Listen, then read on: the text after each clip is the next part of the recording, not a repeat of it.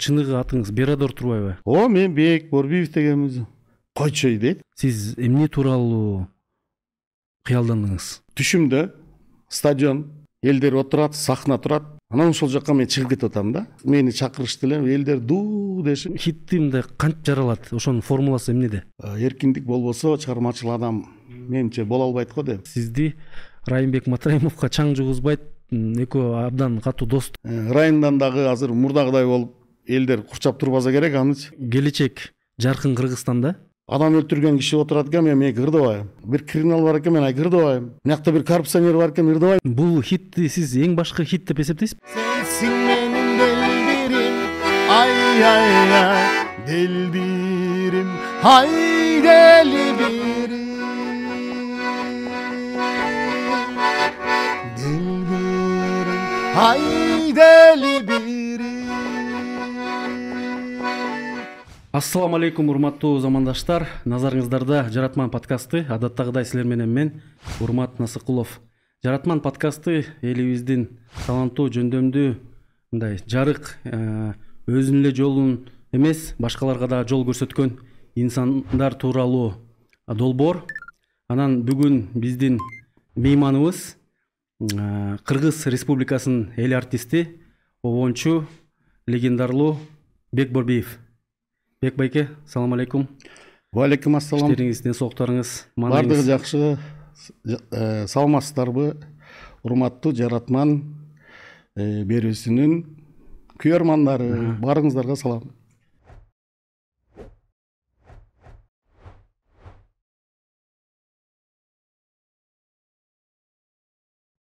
Сиз убактыңызды бөлүп бергениңиздер үчүн ыраазычылык этмекчибиз өзүңүздү тааныштырганда эмнегедир ырчымын деп айтпай эми сизди көп адамдар ырчы катары тааныйт да обончумун деп тааныштырат экенсиз да бул эмнеден улам болуп калды? Обончумун деп тааныштырам анткени мен э, мындай профессионал ырчы эмесмин. Окуган эмесмин дегеним да э, мен аккордеондагы самоучкамын э, ырдагандагы самоучкамын. Мен мындай билим жогорку билимди кийин алдым сырттан окуп алдым искусство институтунан анда дагы мен вокал боюнча же музыка боюнча алган жокмун ушу эстрада бөлүмүндөгү жанагы уюштуруу жагындагы менеджментти окуп менеджментти окуп ошол жагын бүтүрдүм да кийин сырттан окуп жүргөн дагы. Ошондуктан мен эми кичинекейимен баягы аккордеон кармагандан баштап бир жетинчи класстан баштап өзүм обон чыгарганга кызыкчумун обончу болгум келчү өзү мындай негизи. Э, ошон үчүн обончу деп айтса мага жагат да. Үй же жер сатып алууну кыялданып жатасыз бирок акчаңыз жетпей жатабы? Анда демир банктан сонун жаңылык. Батир үй жер сатып алуу үйүңүздү капиталдык оңдоодон өткөрүү жаңы үй куруу үчүн эң ыңгайлуу шарттары менен ипотека ала аласыз. Ал эми стандарттуу ипотекадан тышкары демир банк өнөктөштүк программаларынын алкагында эң төмөнкү пайыз менен өнөктөштөрүнөн курулуш стадиясындагы батир коттедждерди бөлүп бөлүп сатып алууну уникалдуу мүмкүнчүлүгүн сунуштайт. Алдын ала эсептеш үчүн демир банк чекит kg расмий баракчасына онлайн арыз калтырып же болбосо жыйырма эки жыйырма эки телефон номуру аркылуу кеңеш алсаңыз болот.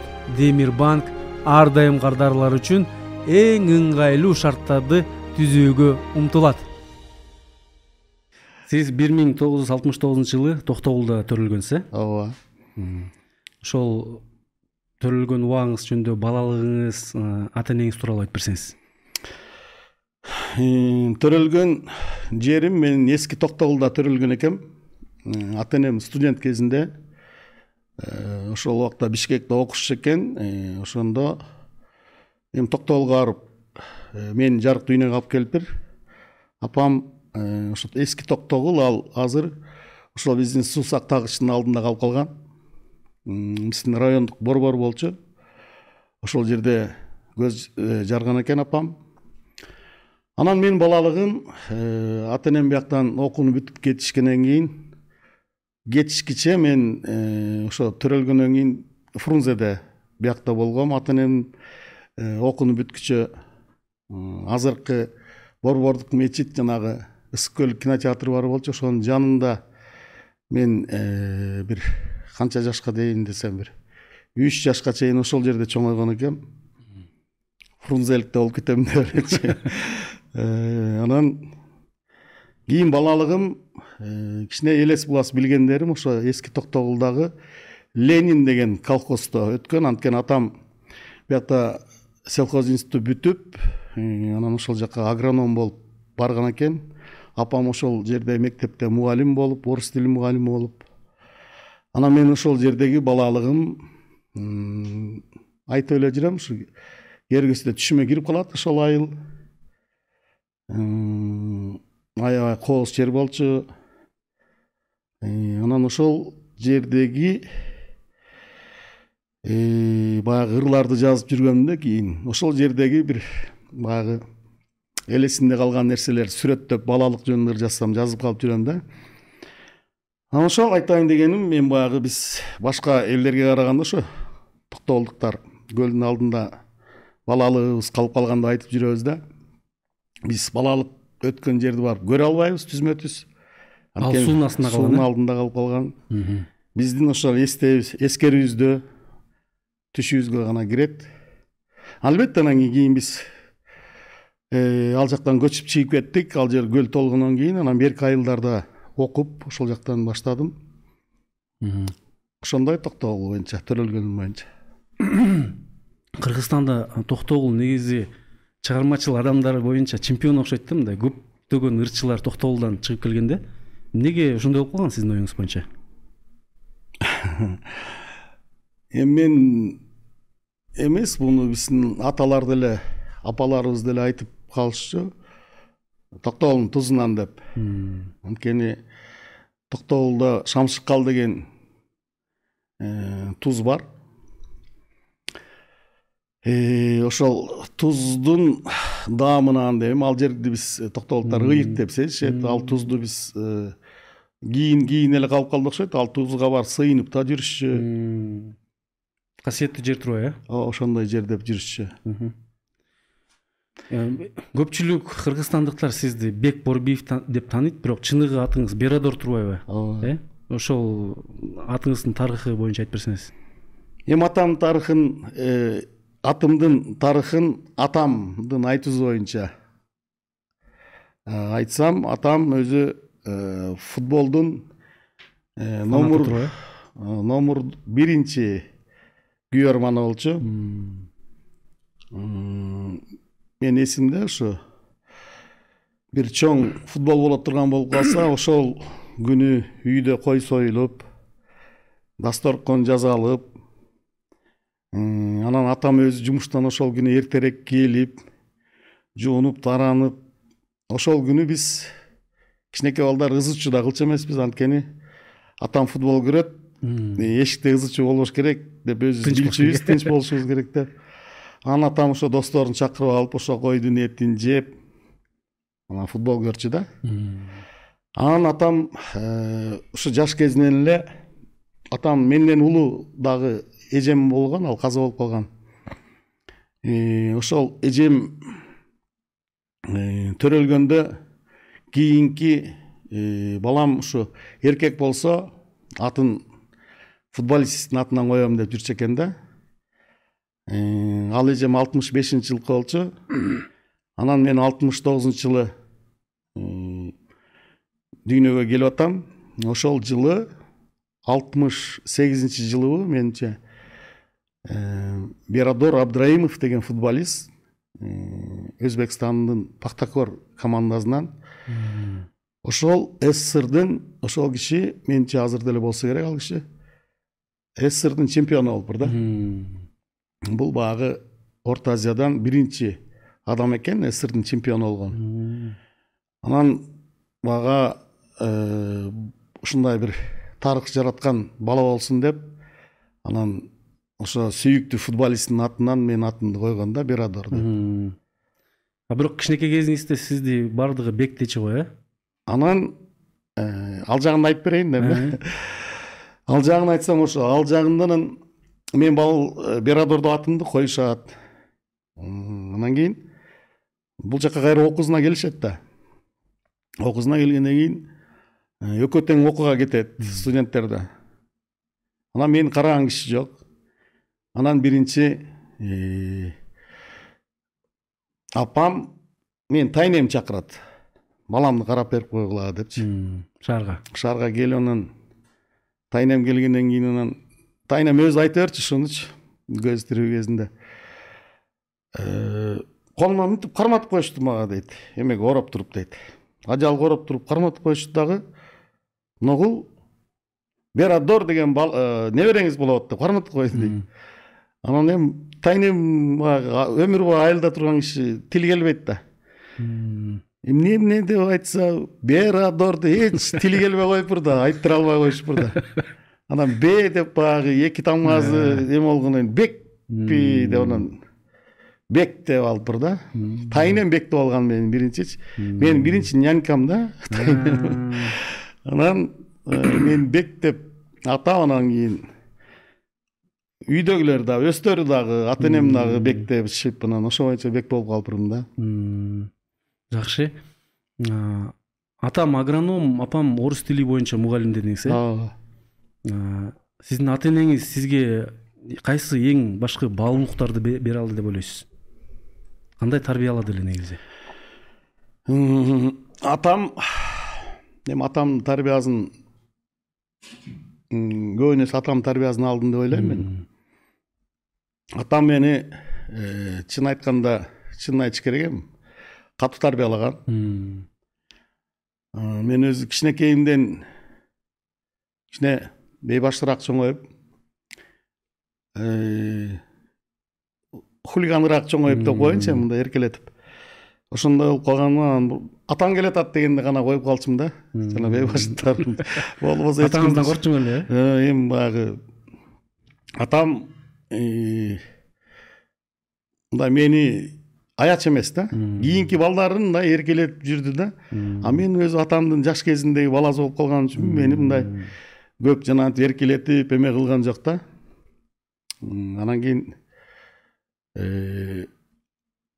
мен өзү беш мектепте окудум ошо беш мектептин төртөөсүндө мен эми атамдын жумушу боюнча көчүп көчүп окуп жүрдүк да. Ошондо мен кайсы мектепте окусам апам да ошол жерде мугалим болчу. Орус тили мугалими болот да анан кийин албетте мен мектепте дагы мындайча айтканда контроль бар болчу. Апам кичине бейбаштык кыла калсаң апасын чакыргыла десе эле ал текти эле сабак берип аткан жерден келе калат. Шарт мени тарбиялаганга өтүшөт анан эми баалуулуктарды алганда мен өзү атамдан кандай тарбия алсам балама дагы ошондой тарбия берейин деп аракет кылдым да балдарыма ошондой тарбия бергенге аракет кылдым эми менде ошол нерсе болду болбодубу билбейм эми аны убакыт көрсөтөт балдардын да чоңоюп калды небере эле болуп калдым атам мени баягы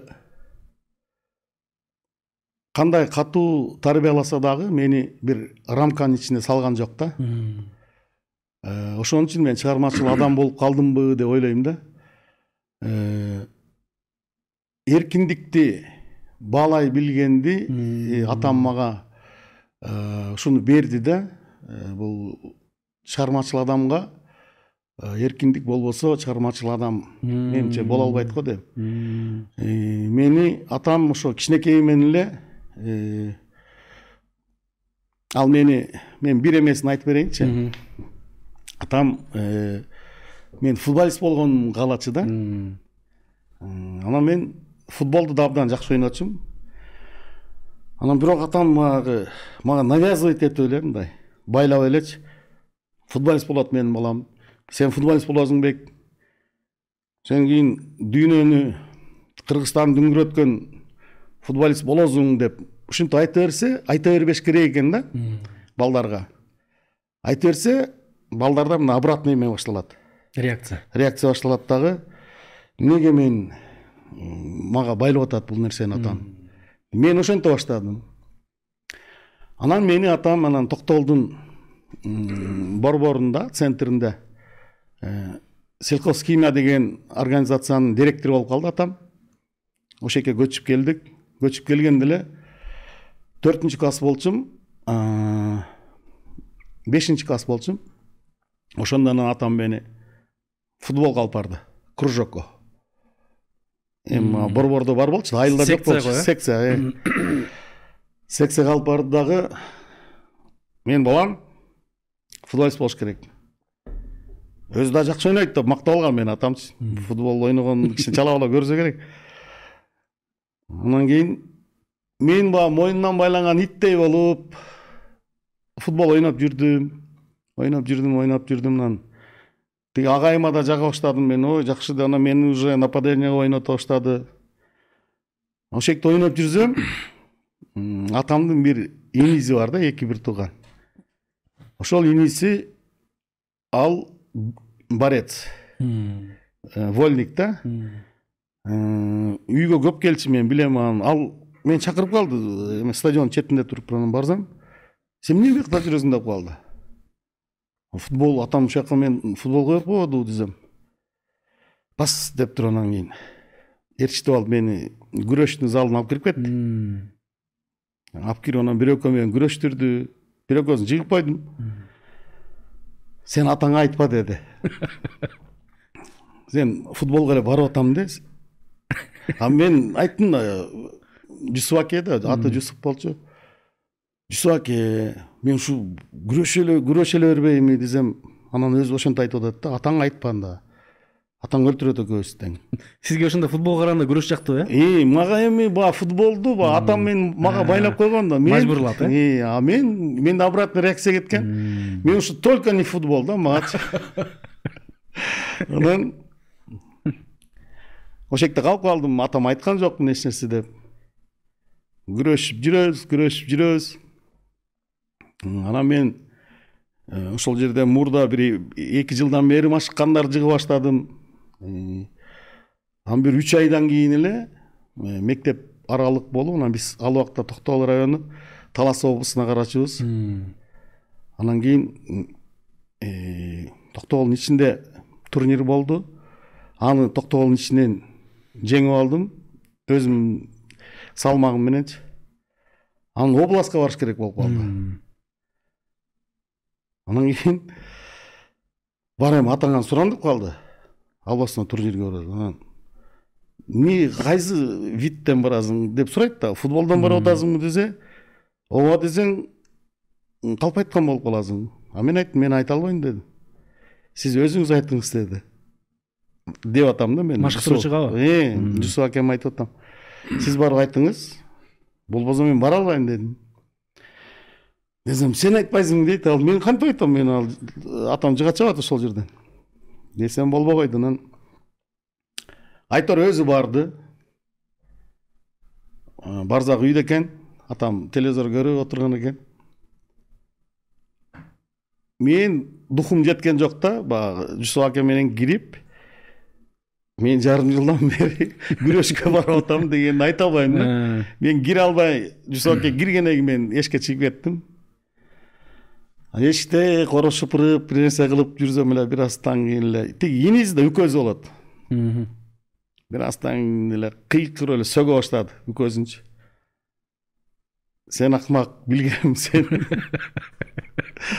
Сен эмне аны күрөшчү кылып атасың өзүң да кылайын деп атасың. Эми анын баягы кулактары сынган сссргада күрөшүп жүргөн акем болчу да ал баягы мындай борецтер мындай пельмен деп коебуз го кичинекей ошондой болчу да ал. Карачы ал да кулактарыңды деп эле тиги үкөзүн сөгүп кирди сен менин баламды ушундай кылып атасың. Анан баары уруксат берди таласка барып күрөштүк. Ал жерде мен үчүнчү орунду алдым.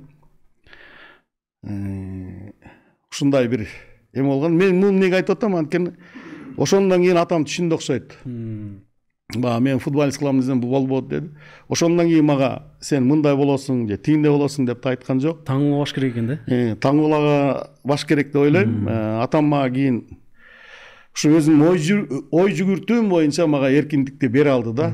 Ата катары мага ушул нерсенин берди ошон үчүн мен чыгармачылыкка келдим деп ойлойм да. Сиз айтып калдыңыз жетинчи класста аккордеонго кызыгып калдым депчи ооба. Ушул кызыгуу эмнеден улам пайда болду? Ырларды кантип жазып баштадыңыз? Негизи эле чыгармачылыкка кантип тартылып кеттиңиз?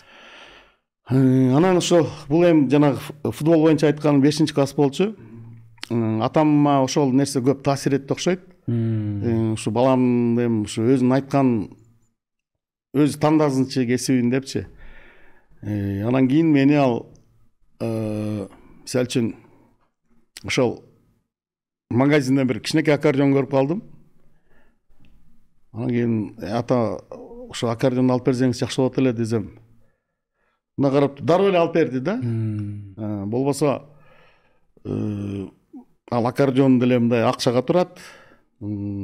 Экинчиден баягы артисттер көп деле мындай репутациясы любой ата эне үчүн жакшы эмес да. Эми сен артист болосуң дейт да любой кыргыз ата эне баласын артист болом десе эй че то несерьезный иш кылып атасың дегендей түшүнүк бар болчу илгери эми билбейм азыр кандай болуп калды мурда ошондой болчу да. Мага дароо алып берди аккордеонду анан кийин кара көл деген шаардан алып берди анан токтогулга келгиче үйгө келгиче мен машинада отуруп кичине ойноп үйрөнүп алдым да. Дароо эле ойноп кеттиңизби ооба анткени мектепте жанагы аккордеонист агайлардыкын аккордеондордун аябай кызыкчу элем да. Пионер лагерьге барчу элек тышканга токтогулдун ичинде бар азыр деле ошол лагерь бар. Ошол жака барганда мына агайлардын ойногонун карап анан ошо ал убакта мен уже жетинчи класста торкенде окучумун торкенде жаш ачык ошол жерде абдан таланттуу балдар көп болчу ошо мен теңдүү менден кичине улуураак кичүүрөөк дегендей аккордеон ойногондор ырдагандар көп болчу да мен өзүм эле бир классымда бир бала аккордеон чертчи ырдачы өзү ошолорго кызыкчумун бирок мындай алып аккордеон алып мындай менин анчалык кызыгуум болгон эмес да анан ушу аккордеонду көрүп эле ушул меники болсо ойной бере тургандай болдум да. Анан кийин алып берди анан ойноп тез эле үйрөнүп алдым. Биринчи аспабыңыз анда аккордеон болгон аккордеон болгон. гитара эмес э? Жок жок аккордеон болгон. Негизи бирок бул оор инструмент болуп саналат да э мындай үйрөнгөнгө? Оор деле эмес. Оор деле эмеспи. Гитарага салыштырмалуу. Жок.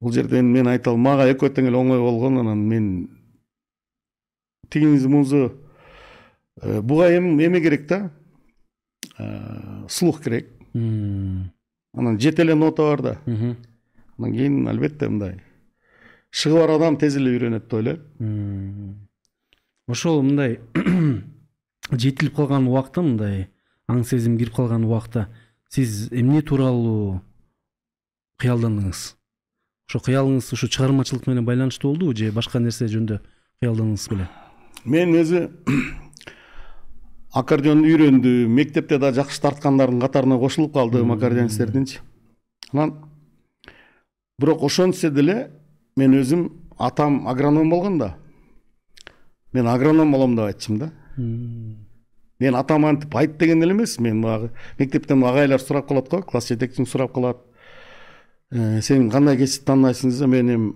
атам мага идеал болчу да. Өзү негизи ошо атамдай адам болом дечимин да. Агроном болом дечим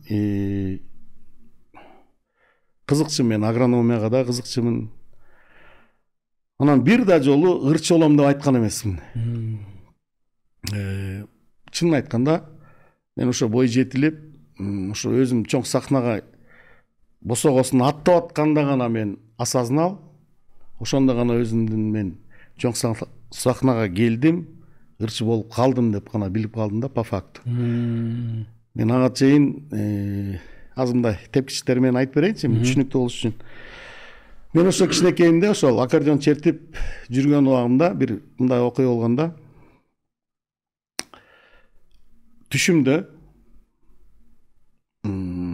стадион элдер отурат сахна турат анан ошол жака мен чыгып кетип атам да. Канча жашыңызда ошол жетинчи класста менимче ошол жетинчи класста го дейм аккордеон үйрөнүп калгам да. Анан турдум дагы э, апама айттым. Апа мен түшүмдө э, стадион светтер күйгөн жаркыраган болбосо мен өмүрүмдө бир стадион да көрө элекмин телевизордон эле көрбөсөкчү жаркыраган анан сахнасы турат мен ошол жака чыгып баратам. Мени чакырышты эле элдер дуу деши анан мен ошол жака чыгып баратам дедим да. Бул көрүнүштү мен кийин жашоомдо бир нече жолу көрдүм да. Баягы түшүмдөгү эменичи сүрөттөлүштүчү.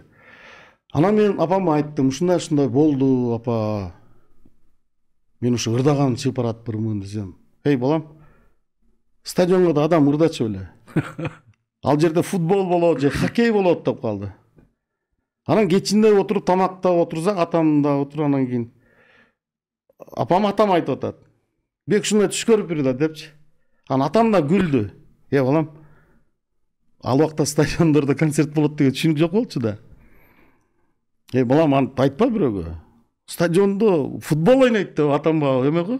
Футболист күйөрман ал жакта ырдабайт бирөөгө айтсаң күлөт да анан өзү дагы аябай күлдү. Сен футбол ойногон чыгып аткан жоксуңбу дейт жок ата мен ырдаганы деп атам да. Анан ушундай нерсе болгон да мен ошондо подсознаниям сознаниямдын түпкүрүндө нар жагымда ошо болсо керек да баары бир. Бир мындай өзүмдүн каалоом болсо керекпи эми ушундай да мен үчүн бул мындай түшүнүксүз нерсе деп айтып коем. Бирок ушундай нерсе болгон анан кийин турмушумда э, баягы стадиондордо концерт коюп атып мындай чыгып баратканда э, ушундай окуя болгондой болуп кетет го. Анан кийин жанындагылар ушундай мурдада бир болгондой дежавю дежавю болуп атам десем деп коюшат да эми алар билбейт анан кийин ойлонуп көрсөм баягы түшүмдөгү нерсени өңүмдө көрүп атыптырмын да ушундай бирок биринчи сахнага чыгаардын алдында сиз мындай өзүңүздүн тобуңузда классташтардын арасында кечелерде ойноп ырдап калдыңыз да туурабы ооба ошол кезде мындай эми жөндөмдүү мындай жакшы ойноп аткан кезде элдин мындай назары түшүп кызыгып атканда сиз кандай сезимдерге батып аттыңыз эми мектепте ырдап жүрдүм. Мектепте дагы жана райондук кароо сынактарда ырдадым. Э, шамшыкал деген вокально инструментальный ансамбль бар болчу. Анда ойноп анда ырдадым. Албетте жакчы мага. Ырдап эме болгончу. Бирок мен билчимин мени атам эч убакта жанагындай артисттердин окуусуна бербейт да. Ошон үчүн мен бул жөнүндө даже максат да койчу эмесмин анан айтор мен анда мындай тепкич менен келип айтып берейин. Онунчу классты бүттүм. Ал убакта он эле класс да. Бүттүм дагы. Окууга тапшырганы келдим. Бишкекке? Бишкекке. Сельхозинстка тапшырыш керек да. А мен келдим дагы документтерди эртең тапшырабыз дегенде бир бөлөм экөөбүз келгенбиз токтогулдан ошол айтып калды политехке э, тапшырам деп калды да. Эртең анда сен менен барып көрөйүнчү дедим анан политехке бардым ал менен мен өзүмдүн документимди аныкын тапшырып коюп анан кийин абитуриент катары меникин тапшырабыз да. Анан барып карап отуруп анан факультеттерди карап жана тандап э? тандап э, фоезинде жүрөм политехтин. Жүрсөм анан жана жолду жол кургучу кесиптин э, рекламасы күчтүү экен да мен эми азыркы сөз менен айткандачы жолдордун чийилгени жана асфальт коюлуп атканы э, көпүрөлөрдүн салынып атканы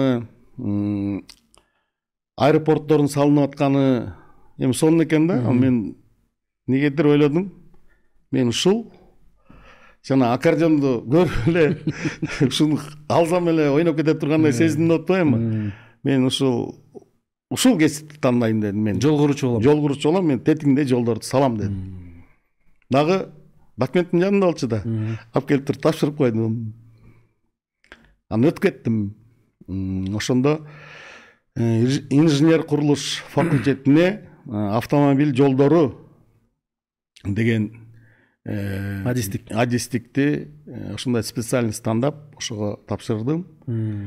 Анан ошол жака өткөндөн кийин эми баардыгы жогору жактан да алладан аллахтан да баардыгы менин оюмча ошол именно ошол ады деп коет эми автомобильные дороги да адыга тапшырганым үчүн мен кийин чоң сахнага келип калдым да. Бул кандай байланышкан анткени ал жакта баягы биздин күмөн исакович исаков деген деканыбыз бар болчу анан кийин биздин азыркы премьер министр акылбек жапаров ошол жакта комсомол уюмунун жетекчиси болчу биздин факультетте. Булар эми ошол убакта таланттарды колдогон абдан мындай ушул жанагындай өнөрпоздорду жакшы колдогон адамдар экен да. Анан кийин акылбек мырза дагы азыр деле айтып калат көп жерден. Бекти биз ырчы кылганбыз деп күмөн исакович да агайым да айтып калат мен баардык кароо сынактарга кошо беришчи. Мындайча айтканда студенттик жанагы конкурстарбы э конкурстарга жана ала тоо жазы деген көп конкурстар болчу ал убактачы. Анан ошол эми биздин ошол убакта факультетте ошол курсташтардын арасында өнөрпоздор таланттуулар көп болчу. Ошол эле жанагы гүлнара тойгонбаева деген ырчы кызыбыз тааныйсыздар да. Мухтар атаналиев деген көптөгөн таланттуу кыргыз элине таанылган ырчылар азыр эч ким билбейт бирок баардыгы биздин факультеттен чыккандар да.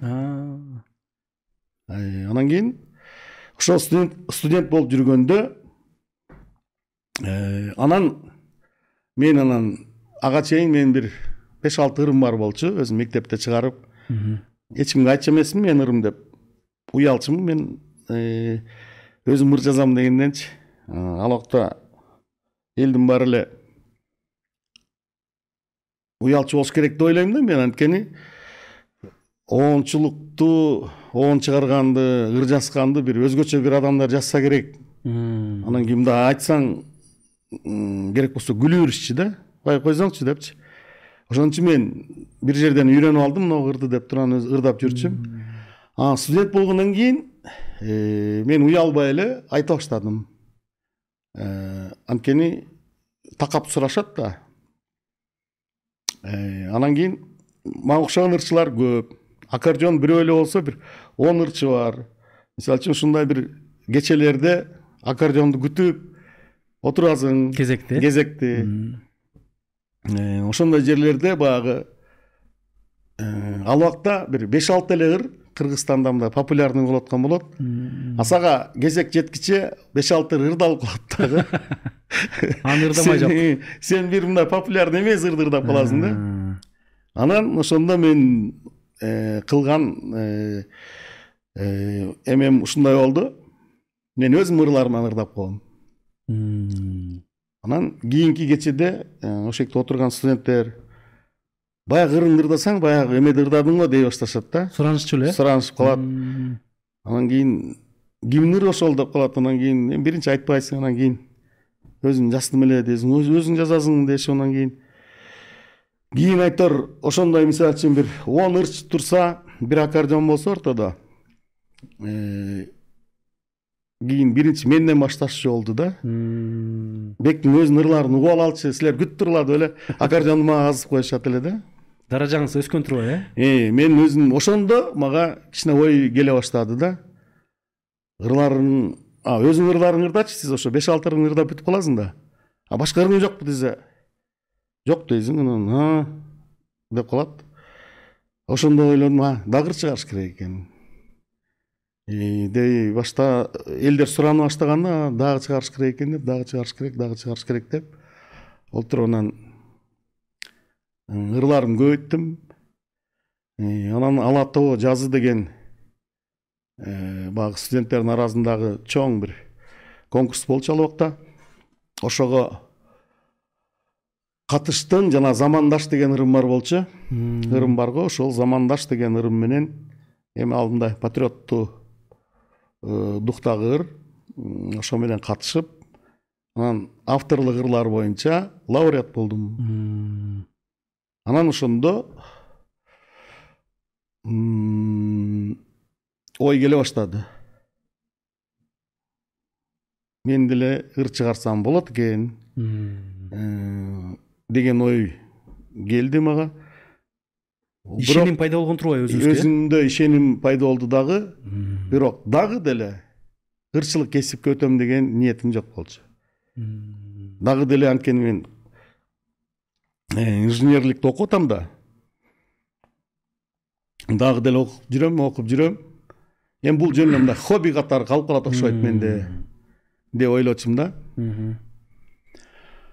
Анан чоң сахнага келгенимди айта берейин анда анан кийин ошол жерде жүрүп студент болуп жүрүп анан аскерге кеттим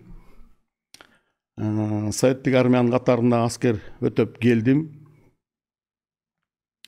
аскерде дагы мен көп интервьюларымда айткам аякта да өзүмө аккордеон алып алып гитара алып жаныма коюп койгом ошолорун ойноп жүрдүм да ал жакта дагы анан аскерден келгенден кийин мен анан окуудан отчисление болдум. Э, эми мындайча айтканда окууну таштадыңызбы жок э, академический алдым да. Пауза. Э мындайча айтканда бейбаштык кылып бир нерсе кылдым окшойт мени окуудан чыгарып коюшту да. Окуудан чыккандан кийин жатаканадан да чыгасың да. А бишкекте бара турган жер жок анан ошондо анан мен манас кинотеатрына келдим эми бизге политехке жакын да ошол жерге келип тыйыным бар болчу окуудан чыктым өзүбүз наркы малдыбайда жашайбыз да анан өзүм келип приказды окудум главный корпуска келипчи аяктан чыктым да манас кинотеатрына канча бир үч сеанска кино киного билет алдым. Акчам бар болчу өзүм жалгыз эми мен э, ойлоноюн дедим да өзүм менен өзүм болчу анткени ал убакта окуудан чыгып калган э, мындай чоң эле трагедия да ата энең укса капа болот дегендей. Анан э, тең туштарыңа дагы мындай абдан туура эмес болуп калат да. Анан кийин биринчи кинодон чыктым. Так кайра эле киного киресиң да. Экинчи киного кирдим аны көрүп кайра чыгып кетип атсам анан кийин жанагы мен менен гитара кийин ойноп жүрдү. Жана делбирим деген ыр жыйнакта жаныбек абдыкуров деген жигит бар. Азыр москвада. Ошол жакта жашап иштеп жүрөт. Ошол э, жанында дамира ниязбекова деген ырчы кыз анан лира райымбекова деген дагы ырчы кыз үчөө киного кирген атышыптыр анан жаныбек мени таанычу да мен жанагындай конкурстарга катышып ал дагы ырчы жигит да анан баягы менин автор экенимди билип ошол убакта мен жана замандаш деген ырым студенттердин арасында уже популярный болуп калган ыр болчу. Анан ал мени көрүп эле э сен бексиңби деп калды анан ооба десем ушундай ушундай мен жаныбек ушундай ушундай деп таанышып калдык дамира менен лира деле ырчы экенин мен билбейм бирок алар мени тааныштырды анан үчүнчү киного кирдим алар менен. Ошо менин киномо кирген атышыптыр алар дагы кинону көрүп чыккандан кийин анан бек жүрбөйсүң биз менен гастрольго деп калды анан алар как раз ошол күнү чогулуп ошол түнү гастрольго кетишмек экен. Ошо союз театрынын атынан күлкү ыр жана сыйкыр деген группа экен. Ал жакта азат ырсмендиев деген акын бар. Гипноздор болчу ал убакта бир гипноз бар болчу жусуп деген. Абдыкадырматов деген казакстанга чейин белгилүү кудул болду ошол бар болчу. Анан мен айттым мен жатаканадан да чыгып калгам кетсе кеттик дедим о да алар сүйүнүп кетишти эртеси эле күнү аларга кошулуп алардын автобусуна отуруп алып анан кийин гастролго чыгып кеттим бир ай жүрүп ошко жеттик ошко жеткенден кийин анан биз жаныбек гитара менен мен аккордеон менен жанагы менин ырларымды биринчи альбомдогу делбирим деген ыр жыйнактагы сегиз ырды экөөбүз жадыбалдай жаттап калдык концерттерди ырдап жүрүп анан кийин ошол жерден анан таркаш керек болуп калды гастроль бүттү анан менин атамдын бир айтканы бар эле айылда бир арыкты чаап бер деген да бир жерге суу чыгарып бер дечү эле да бир убакыт болгондо келем ата деп койчумун да а мен оюм эле ошол да эми атам бар ошо ошол жерине суу чыгарып берейинчи арыгын чаап берейинчи деп. Анан мен айылга кеттим дедим кетип атканда мына ырларды бир кассетага жаздырып албайлыбы дедим студияга барып сүйлөштүк ош э, телестудиясыначы радиосуна барып сүйлөшүп э, бир киши менен сүйлөштүк алик деген байке болчу ошол айтып калды. Обед учурунда келгиле деди. Эч ким билбесин деди да неофициально да обед учурунда келди да даярсыңарбы деди даярбыз деди кырк экиби кырк үч мүнөттүк альбом ошолчу ошондо биз он экиден бирге чейин бир эле ырдап чыгып кеткенбиз ошол альбомдучу мындай бул жерин оңдо же ал бул деген жок да бир ырды гана бир жерден дегенде экөөбүз тең баштабай калып дыр деп токтотуп ошол дагы записьте бар да альбомдо токтотуп туруп анан кайра баштаганбыз да ошол жерине чейин барды. Жол карап өттү жок ал эмес жана. Да да да. Айлутун сырларым сен деген ырды ошо кичине эки жолу баштап калганбыз да. Жалаң сиздин ырларыңыз беле э? Ооба жалаң менин ырларым өзүмдүн ырларым эле ырдайм го эми ушул күнгө чейин. Анан ошол менен альбом жазылды. э альбомду жаздык.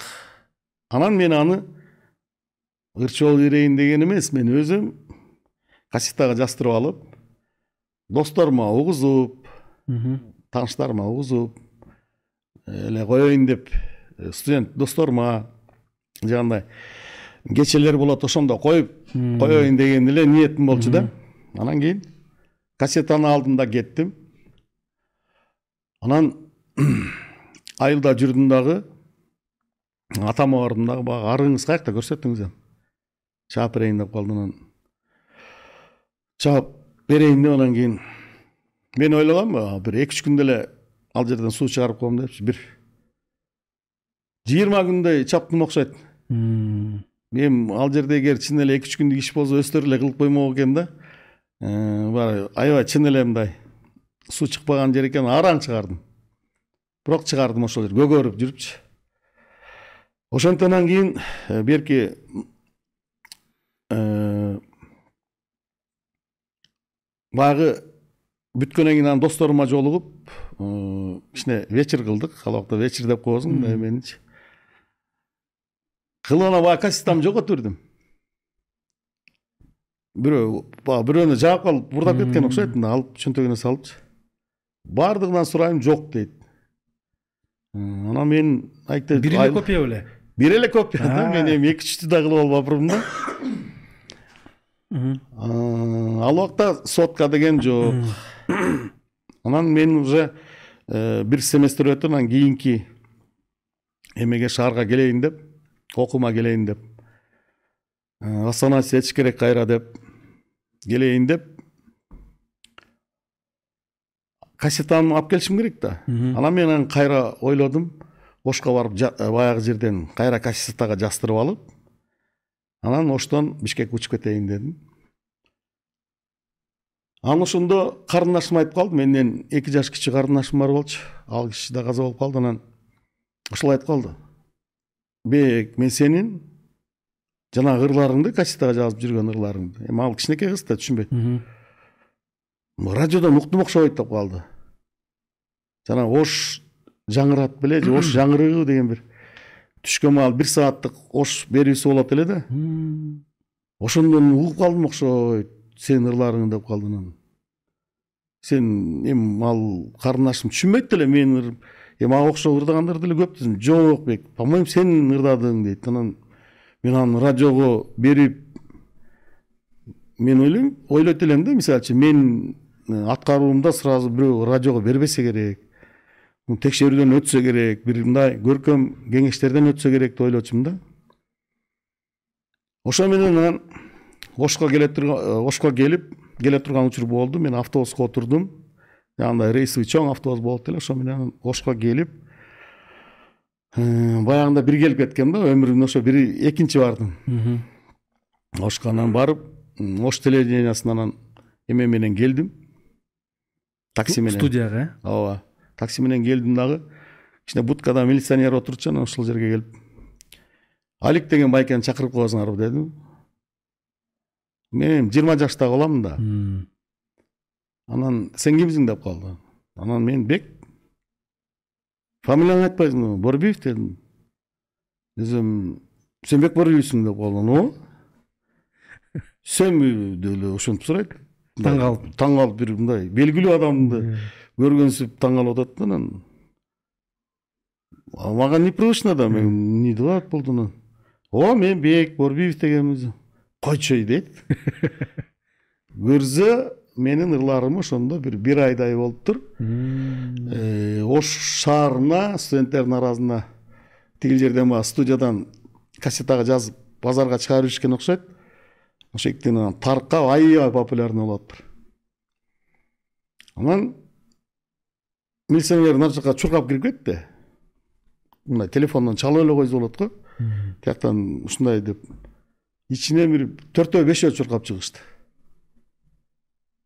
Журналисттер да эми чыгып ким бекборуев деп келип үчөө төртөөбүз турабыз да баягы кире албай мен десем алар ойлошуптур мени баягы жашы улуу бир отуз отуз жаштардагы бир адам деп. Анан мени көрүп сенби деп эле мындай эки үч жыл сиз арык чырай мындай жигитсиз мен апарык жыйырмадагы болом да десем анан ооба деп анан мени анан сүйрөп эле алып кирип кетишти сен азыр ырларың аябай укмуш болуп атпайбы мындай тигиндей мен биринчи баягы эмеге келгеним ошол да мына даңк эл арасында эл арасында мына признание алганым ошол да. Сиз айылда арык чаап жүрсөңүз ырларыңыз хит болуп аткан турбайбы э? Мен арык чаап жүрсөм ырларым биякта белгилүү болуп кетиптир да. Ошондо жана делбирим деген хит ошондо чыккан турбайбы э ооба ооба а бул ыр кантип жаралып калды? Эмнеден улам бир балким бир окуядан кийин жаралды? Эми делбирим деген ырымдын тарыхы дагы ошол студент кезде менин бир обон күлкү деген өзүм чакан группам бар болчу ошол группам менен студенттердин арасында концерт коечу жатаканаларды кыдырып. Ошондо менин группамдагы кыздар бар болчу алар коштоп ырдачы анан мен ошолор менен мындай бир дуэтке окшогон ыр жазайын деп делбиримди жазгам.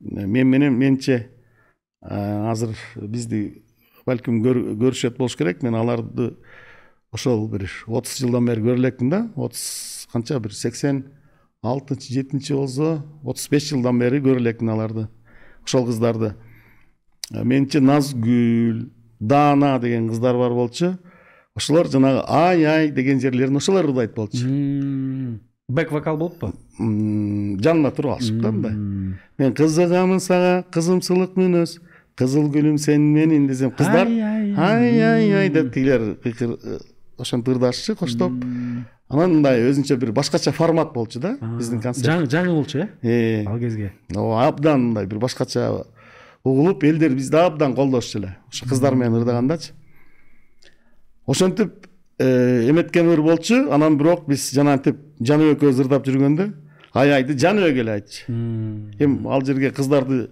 дайыма жаныңа ээрчип жүргөнгө мүмкүнчүлүк жок концертте гастролдо болсо анан ошондой менен жаныбек экөөбүз даярдап эле көнүп калганбыз бул ырды анан баары эле баягы запись болгондо жаныбек экөөбүздүн аткарыбызда гана жазылып калган да. Бул хитти сиз эң башкы хит деп эсептейсизби өзүңүздүн репертуарыңызда? Бул мени бекборбиев кылган хит да. Бул ыр менен мени тааныйт эл тааныткан анан чыгармачылыкка дагы чыгармачылык дүйнөгө алып келип прописка кылып койгон дагы ушул ырда мени а сиз ошол мисалы сексен жетинчи жылы баштадым деп атпайсызбы мындай артист катары. Ал кезде мындай шоу бизнес деле жок болчу да? Ооба мисалы гонорарларды алат анан ушунча концерт берет деген деле ой жок болчу. Ошол кезде сизге ушул артисттик өнөрдү улантууга эмне мотивация болду? Эмне түрткү берди? Анда мен жанагы жерден эле улайын. Э, сизге жооп берем да ошондо анан биз поштолениянын ичине киргизишти мени ушундай столго отуруштук отурдук отур деп отургузуп коюшту мени эми менден улуу эмелер да эми алар мен өмүрүмдө биринчи жолу сыйды ошол жерден көргөм да ал убакта сухой закон болчу арак деген жок бир бутылка арак бир койго барабар барабар алмашат эле да баасы ошондой болуп калган бир бутылка арак анан эле мен өзүм ал убакта арак да ичпейм тамеки да чекпейм ушундай бир эми жаш бала болчумун мен ал убакта баягы андай өнөрлөрүм жок болчу да. Анан алып келип туруп эле бек менен таанышканыбыз үчүн анда деле бир бутылка аракты алып келип ортого коюп коюшту мен биринчи сый көргөнүм да ошол болду да. Артист катарычы анан мага өмүрүм өмүрүмдө мага мага мындай бир кой сойгондой болуп атат да. Мени эч ким сыйлап көрө элек болчу анан мен таң калып калдым «Э, байкелер бул кимге десем? Сага дейт анан мен айттым мен ичпейм дедим ошондуктан телефон барбы деп сурап анан ошол жерде драм театрдын администратору мен курактуу шайырбек деген бала болчу кийин дос болуп ал дагы мен менен гитара ырдап концерттерин уюштуруп жүрдү. Шайырбек стамкулов деген жигит ошону таанычым ал ошто иштерин билем ош драм театрындачы баягы келгенде таанышканбыз дос болгонбуз ал экөөбүз анан ошо шайырдын мындай кичинекей кара блокнотум бар болчу анан. Шайырдын номерин жазып алгам рабочий. Анан ошол жерден шайырбекке чалдым. Каяктасың дейт мен сени таппай атпаймынбы эми айылда мен кайсы айылдан экенимди да билбейт ал телефондор жок ал мени аябай издеп бирде whatsapp жок беле ал кезде whatsapp whatsapp жок телеграм бар болчу десең анан ал анан чуркап келди чуркап келип кийин эле мен арак ичпейм деп атам тигилерге деп атканда эле шайырбек келди келе салам алейкум учурашып туруп эле бул ичпейт деди бекер кыйнап атасыңар дедим жүр бек деп эле анан кийин мен кассета алганы келдим эле бияктан дедим сенин анан ошол жерде шайырбектин айтканы бар сенин кассетаң азыр оштогу ар бир студентте бар сенин кассетаң жүр чыга бер бияктан деди анан эшикке чыгып анан мындай бассак анандай таксилерде менин ырларым болуп кетиптир ар бир таксиде таркап кеткен. Жатаканаларда бир он беш жерде колонкалар чыгарып коет го. Ошентип ырдап атса он беш жерде тең мен ырдап атам. Анан сен тияктан кассета издеп жүрөсүң. Мына кассетаң элге элге элдин арасында жүрөт сенин кассетаң деди да. Анан ошо шайырбек анан ошол жерден эмне кыласың деп калды. Анан мен айттым. Окууга барып остановиться этиш керек улантыш керек окууну десем. Эми ошо академическийиң анда дагы бир жылга улантат окшойсуң деп калды. Анан эмнеге десем? Үйдөгүлөр билбейт мисалы үчүн. Билгизбей кайра улантышым керек десем жок. Концерт коебуз деп калды эмне деп концерт коесуң дедим.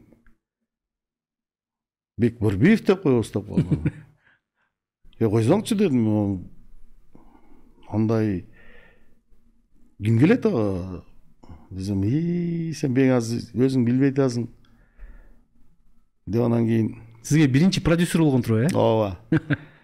Анан шайыр анан мындай бир афишаларды жазат да кичинекей ал убакта о чоң эле афишалар болчу да кагазда жазылган биздики эми акчабыз жок да мындай кылып жазат анан кийин ошко илди анан мен айттым э уят болобуз дедим э эл келбейт эл келбейт анан баягы расходдор бар да аларды ким төлөйт ушу сыйым менен эле бишкекке фрунзеге кетип калсам болот эле десем ии көрөсүң деди.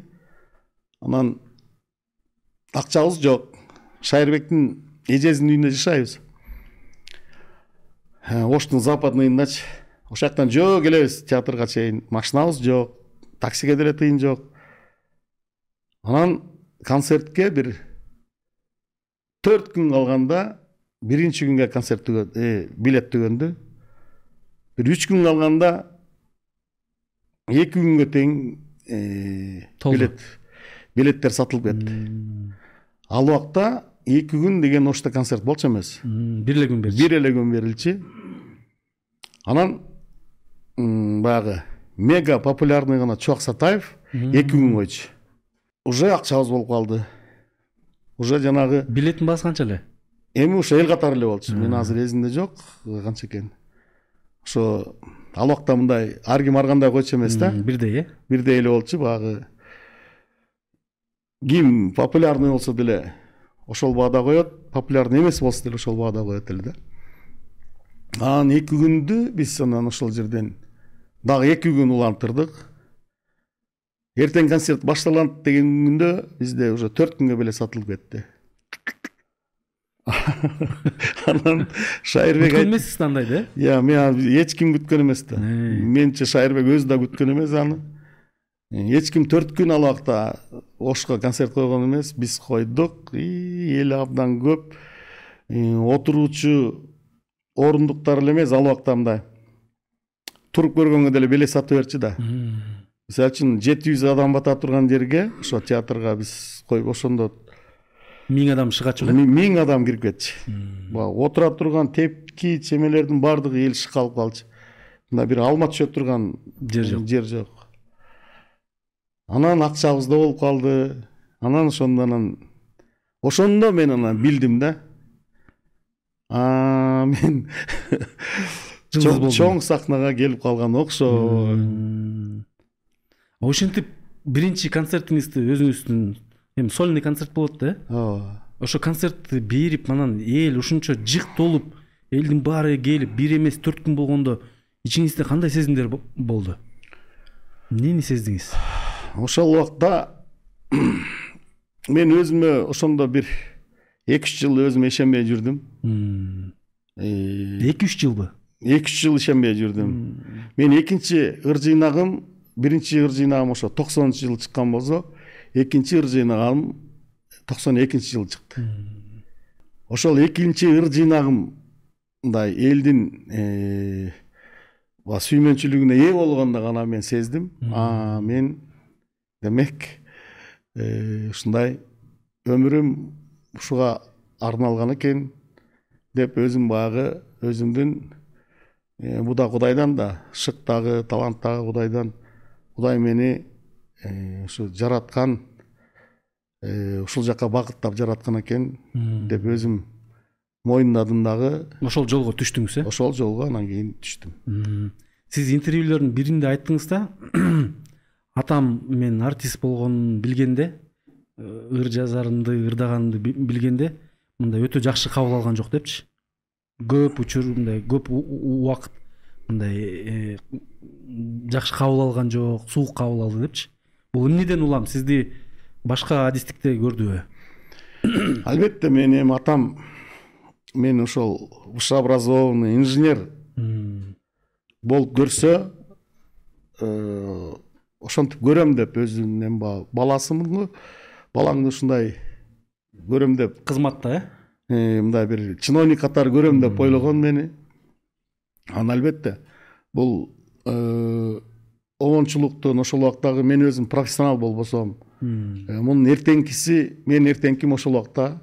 Мен бир жыйырма жыйырма бир жаштагы баламын эртеңким меники күмөн болчу да ошол убакта. Анан атам дагы ойлосо керек да эми адашып азыр окуусун таштап мен ошо үчүнчү курстан кийин политехте сырттан окууга өттүм.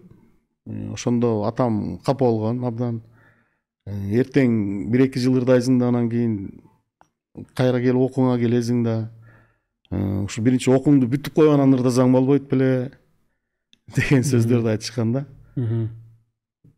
Окууну да кийинчерээк бүттүм ырчылыкта улантып кеттим да. Бек борбиевдин доору токсонунчу жылдардан баштап эки миң эки миңинчи эки миң экиге чейин узарды да. Бул мындай өтө көп убакыт да бир өзүнчө бир муундун убакыты десек болот да. Анан ар бир эле ырыңыз хит болот да ар бир эле жыйнагыңыз хит болуп анан азыр мисалы артисттер жыйнак кылып чыгарбайт да сингл кылып эле бирден бирден чыгарат. Сиз болсо жыйнактан уруп аттыңыз да. Анан ушул доордун ушунча узакка уланышы сиздин артист катары мындай туруктуу өнүгүүңүз бул кайсы факторлор эмнеге мунун сыры эмнеде болуп да кайсы сырын айтсам элечи бул жерде мындай да бул жерде башка эле жумуштай эле башка эле ошол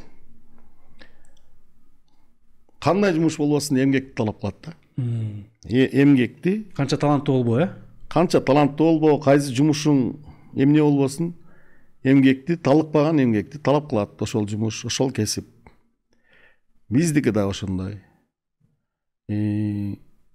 Убактыңды элдер уктап атса иштешиң керек мисалы үчүн.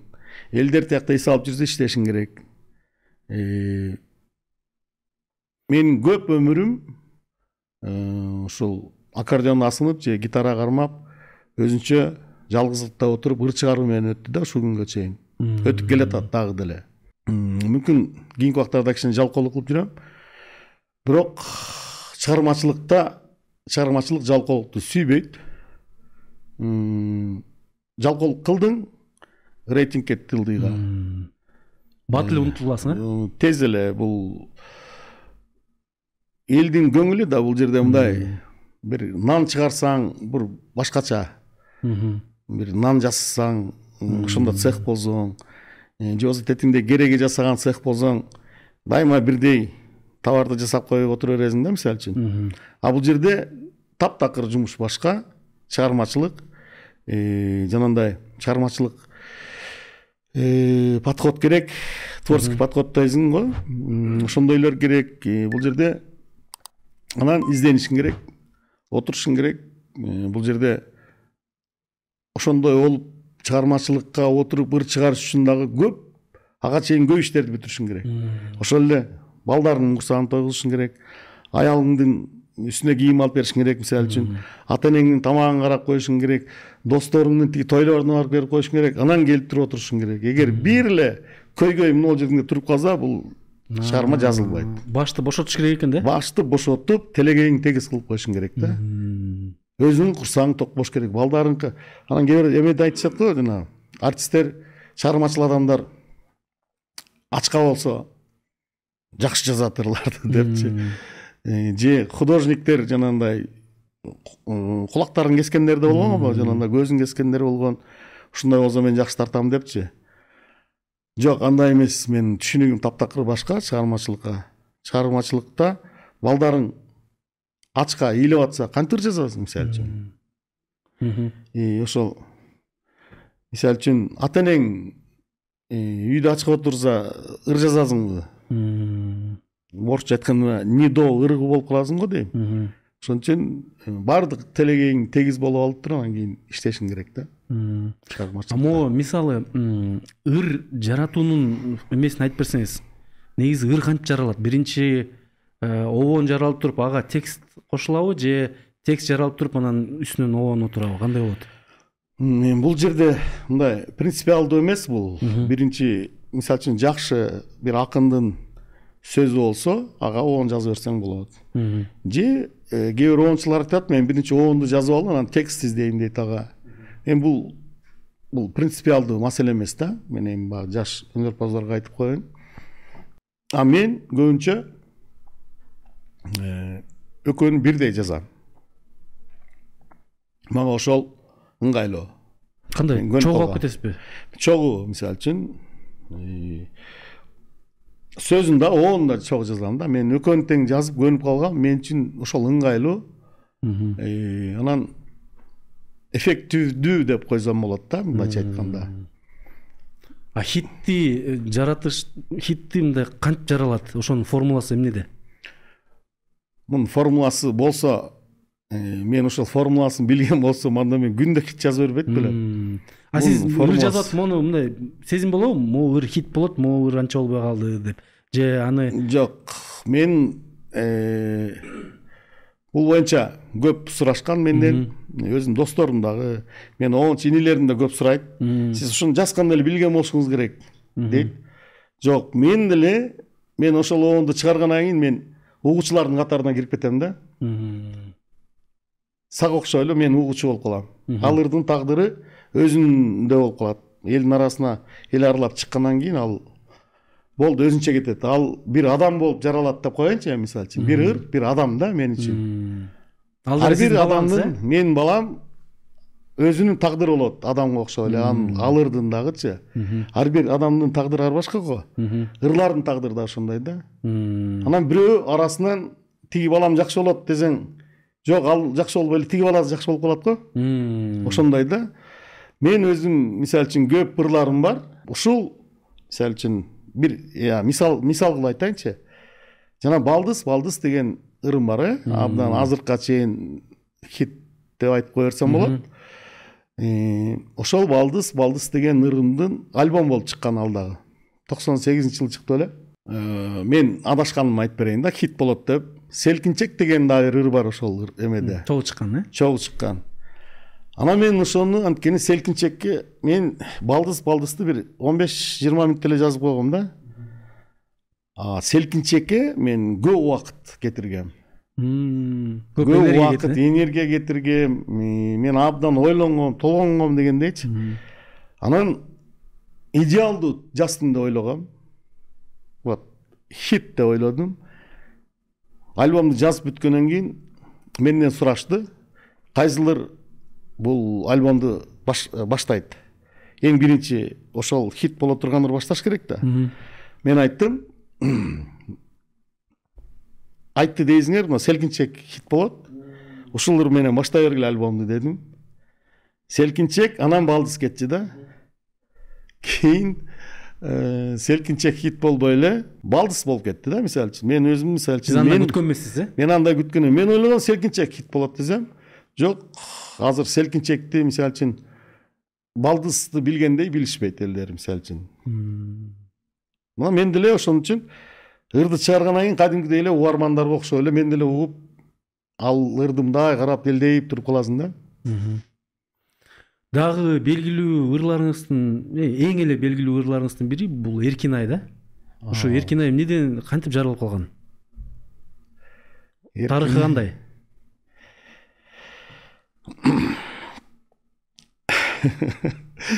Эркин айдын тарыхы мындайча айтканда бул э, актуалдуу тема. Эркин айдагы айтылган тема азыркыга чейин актуалдуу азыркыга чейин элдер биринчи кандай кабыл алган болсо азыркыга чейин кабыл ал ошондой кабыл алып аткандай угушат ырды Э, эркин ай деген тема бул биздин турмушубузда көп кездешкен тема. Мисалы үчүн үч бала болуп калганда сен мага жолуктуң эркин ай деген. Азыр деле болуп аткан мындай мисалдар көп болсо керек бизден кийин да болот бул нерсечи жүз жылдан кийин да болот бул тема кандай өзүнчө үй бүлө куруп балалуу болуп анан ошол убакытта анан- бирөөнү жолуктуруп калган бул нерсе бул бизге чейин да болуп келген бизден кийин да боло берет да бул мындай ситуациячы бул жашоодон алынганбы бул эми баягы жашоодон алынган деп айтсам калпычы болуп калам да бирок мен азыр айт- айтайын деген нерсем оюмду акырына чыгарып коеюн анан ушул тема жөнүндө мен ушул ырды жаздым дагы мен бул ырды мындай эмеге жазган жокмун сахнадан ырдай турганда жазган жокмун да мен өзүм үчүн эле жаздым деп ойлодум анткени бул ошол эркин ай чыкканга чейин мындай темада кыргыз оончулугунда ыр болгон эмес мындай мисалдар көп болсо керек окшош мисалы үчүн ошол ситуациялар болсо дагы мындай ырды эч ким ырдап чыккан эмес да анткени ал убакта мага чейин эме болгон мүмкүн чыкмак бирок советтер союзу болгон жесткий жанагындай рамканын ичинде болгон ырчылардын баары цензура болгон ошон үчүн мындай ырларды чыгарган эмес советтер союзу анан биз токсонунчу жылдан кийин токсон биринчи жылдан кийин өзүчө эркин мамлекет болуп калгандан кийин мен ушуну балдарга өзүм чыгарып туруп анан балдарыма баягы коллективде балдарга ырдап берсем сахнадан ырдабайсыңбы деп калды анан мен күлүп айттым э уят го муну ырдаган десем. Жок азыр бизди ким койдомой эле биз эгемендүү республикабыз советтер союзу жок деп калды демократия. Демократия деп калды анан мен ошол эле концерттердин биринде ушул ырды ырдадым кандай кабыл алыш жаңырым бар эле деп туруп мындай жаңырды деп ошол биринчи уккан деле элдердин кыйкыруусу менен коштолду кол чабуулары менен. Анан мен өзүм таң калып калдым да чын эле муну ырдаш керек ырдаш керек экен деп анан кийин бишкекке келип анан жанагындай студиядан жаздырып таркатып бердик элдерге сиз өткөргөн концерттердин санын деле санабай калсаңыз керек э? Жок санаган жокмун миңдеп миңдеп концерт өткөрдүңүз болуш керек э? Бирок эң эсте калган концерт кайсы болду? Эң эсте калган концерт. Менин чыгармачылыгыма он жыл болгондо токсон тогузунчу жылы он жылдык өткөргөнмүн бишкекте. Ошондо нышан мырзакматов деген менин досум. Ошол концерттин баягы көркөм жетекчиси болуп башынан аягына чейин режиссерлук кылган. Ошол концерттин жүрүшүндө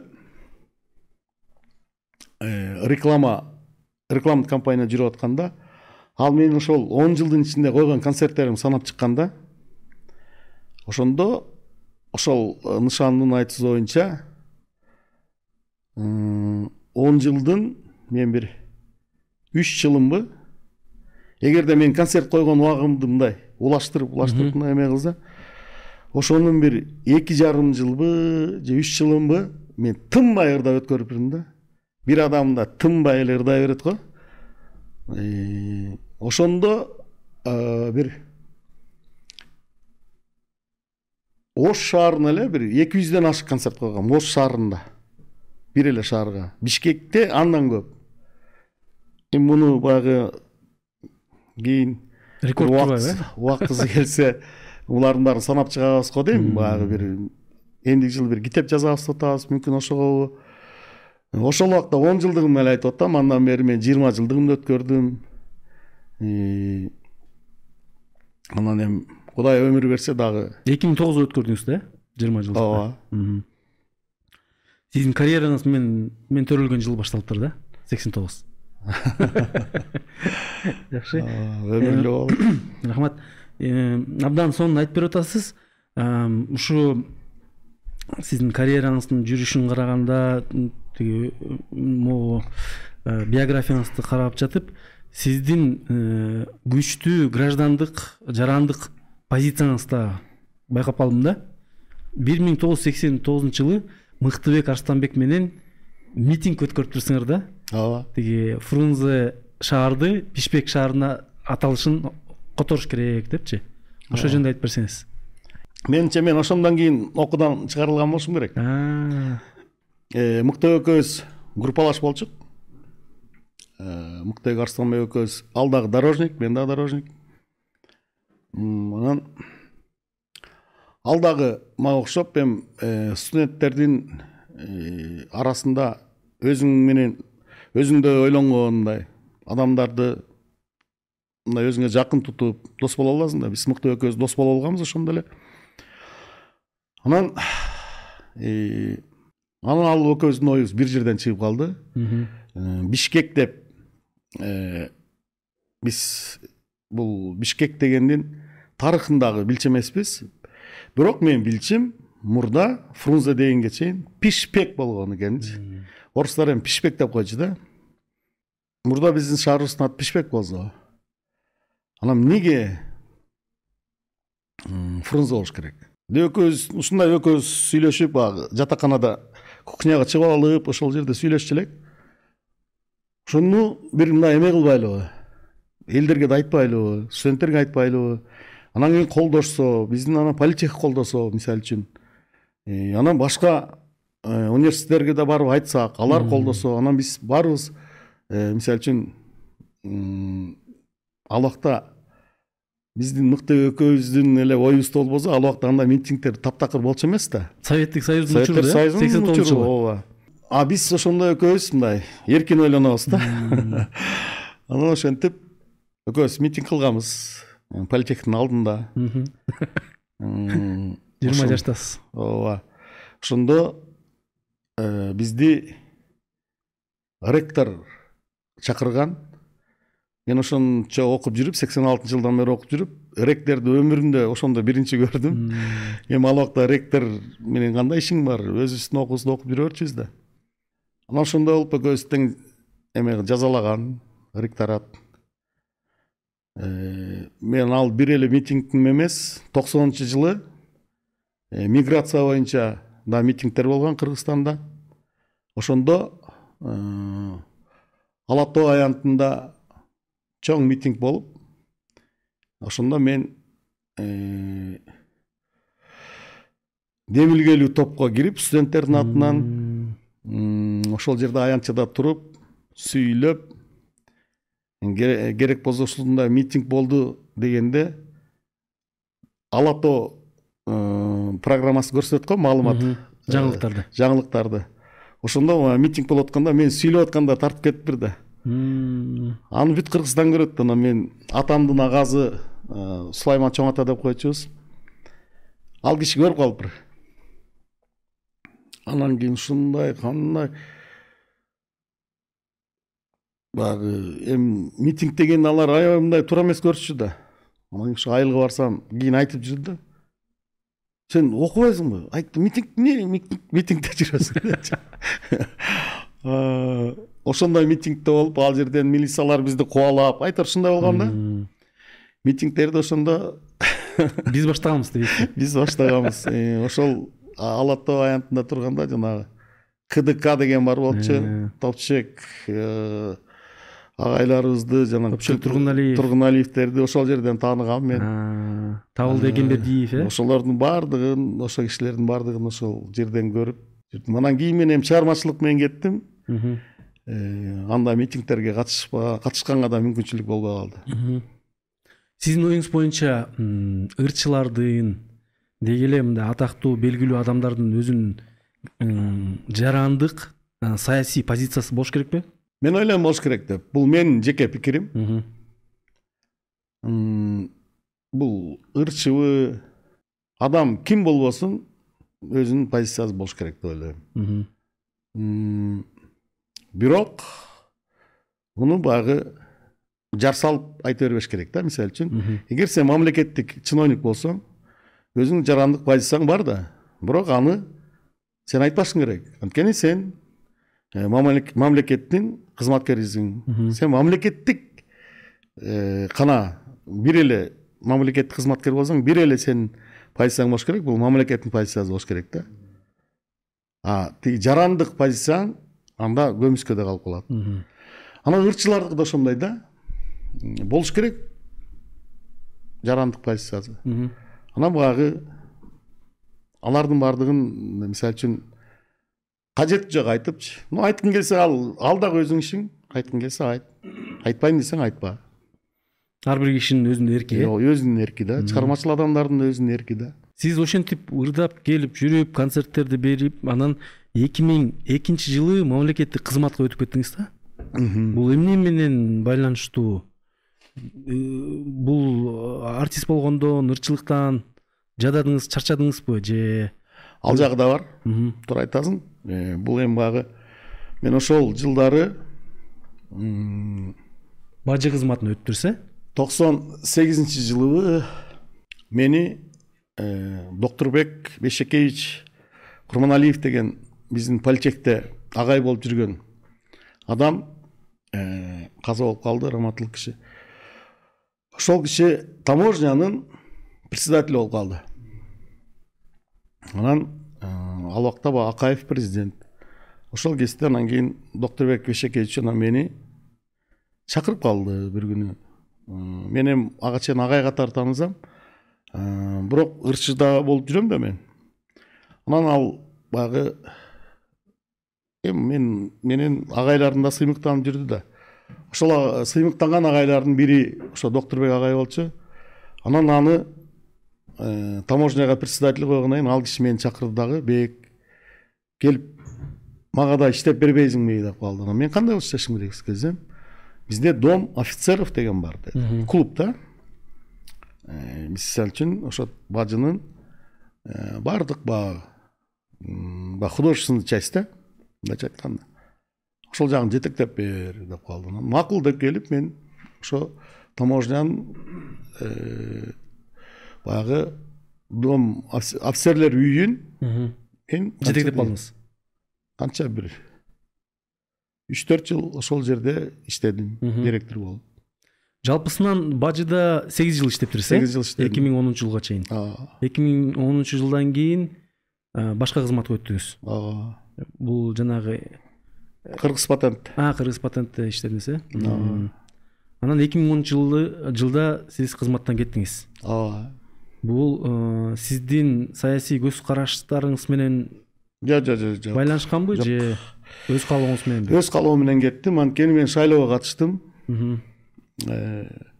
шайлоого катышканда парламенттик шайлоо парламент шайлоого катыштым бүтүн кыргызстан деген саясий партиянын тизмесинде кеттим он экинчи он үчүнчү болуп бул адахан мадумаровдун партиясы. Ооба ошондо шарт ушундай болчу мамлекеттик кызматтан кетиш керек болчу.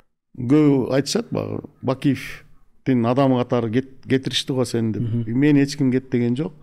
Мен ошо шайлоого катышыш үчүн гана кеткем сиз жогорку кеңешке үч жолу аттаныптырсыз да? Бүтүн кыргызстан мекеним кыргызстан анан ата журт кыргызстан э? Эки миң жыйырма биринчи жылы. Мындай саясий туруксуздук деп коелук э үч партияны алмаштыруу бул эмнеден улам? Сиз сизге ал партиялар жакпай калатты эми мекеним кыргызстандын тарыхын билебиз деңизчи бирок эмнеге улам алмаштырып аттыңыз да? Мен биринчи өзүм э, ош шаарынан да баллотироваться эткем эки миң үчүнчү жылы болсо керек. Андан сырткары бирбол партиясына да жардам бергем. Мен сени толуктуп атам да. Э, ошондо башаягы беш жолу беш жолу болуптур э бул жерде мындай да саясий туруктуулук анан партия алмаштырды дегенде бизде мисалы үчүн ошол америкада айтса болот да буну аларда баягы действительно эки партия түптөлгөн эки партия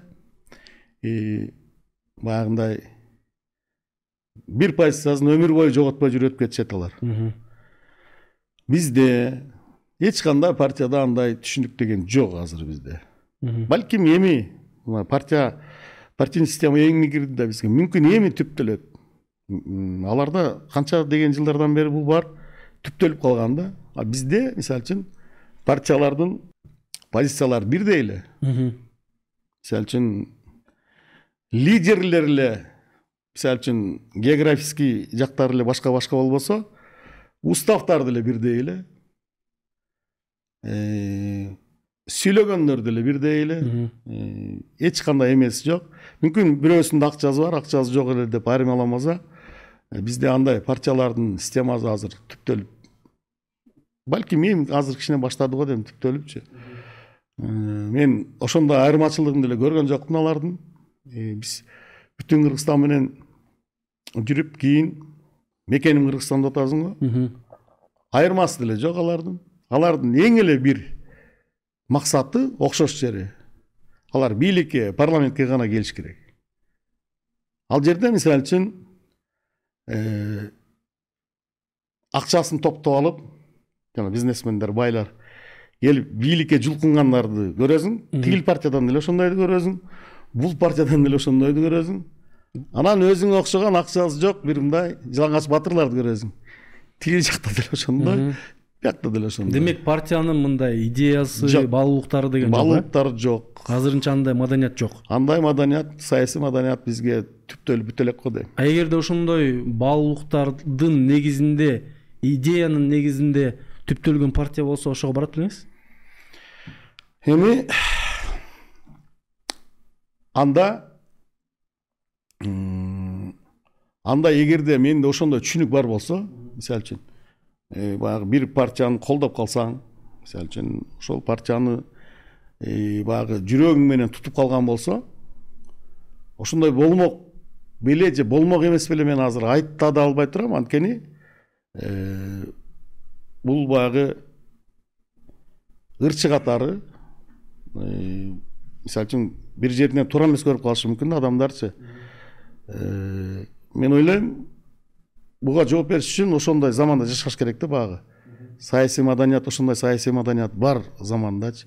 Азыр бир нерсе десем да туура эмес болуп калышы мүмкүн да. Бирок бардык. Мен жана беш жолу аттандым го жогорку кеңешке. Аттандым деп атпайм сен үч жолу атасың мен дагы экөөнү коштум бул бешөөндө тең мен барайын деп аракет кылдым да. Э, бул барайын дегендин себеби бул баягы биздин маданияттын мына акыркы бир үч төрт жыл эле болду могу кичине маданиятка көңүл бурулуп биздин артисттерге башкача мамиле кыла баштады да мамлекет. А мурда бизди мамлекет көчөгө таштап койгон мен э, айтып деп эле жүрдүм эми баягы курсак тойбой атса каякта маданият деп коюшчу да чоңдор биз мисалы үчүн токсонунчу жылдардан бери артисттер көчөдө эле калып калган да? Өзү менен өзү өзү менен өзү көчөдө эмне бар? Көчөдө ошол мисалы үчүн сен тиги бандиттердин тоюн ырдап жүрөсүңбү криминалдын тоюн ырдап жүрөсүңбү деп бир артисттерди баягы күнү бирөө айтып атса мен айттым да. Эй ырдайт да анан каяка ырдайт байкуш артист? Акча төлөгөн жагын ырдайт да.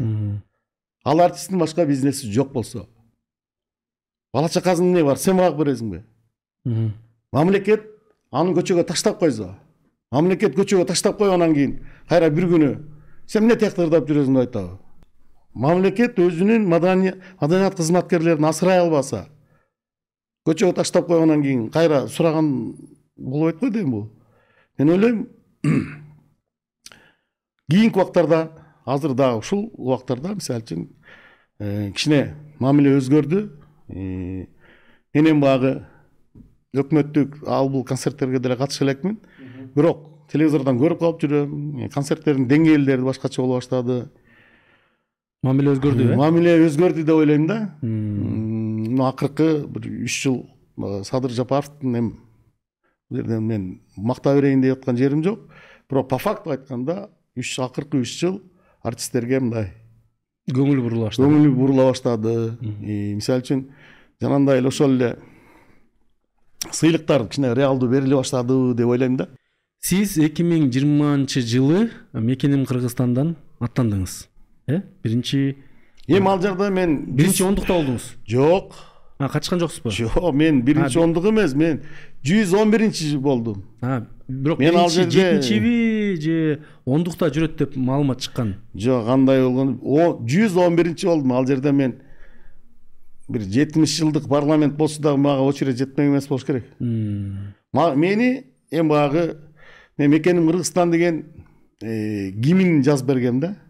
Ырды жазып бергенсиз Ыр- ырын жазып берген да гимн кылышты да ошону. Ал боюнча штраф да келиптир сизге Э, анан эми штраф келди окшойт азыр отуруп мен сөзүмдү аягына бүтөйүн анан муну баягы биздин партиянын мүчөсү чыгарган дегендей кылыш үчүн мени жүз он биринчи кылып кошуп коюптур мен аны кийин өзүм эмеден тизмеден көрүп алып өзүм таң калдым да мен мага мен менен согласовать этпей эле кошуп коюшкан да эми мен айттым эми мейли боло берсин депчи.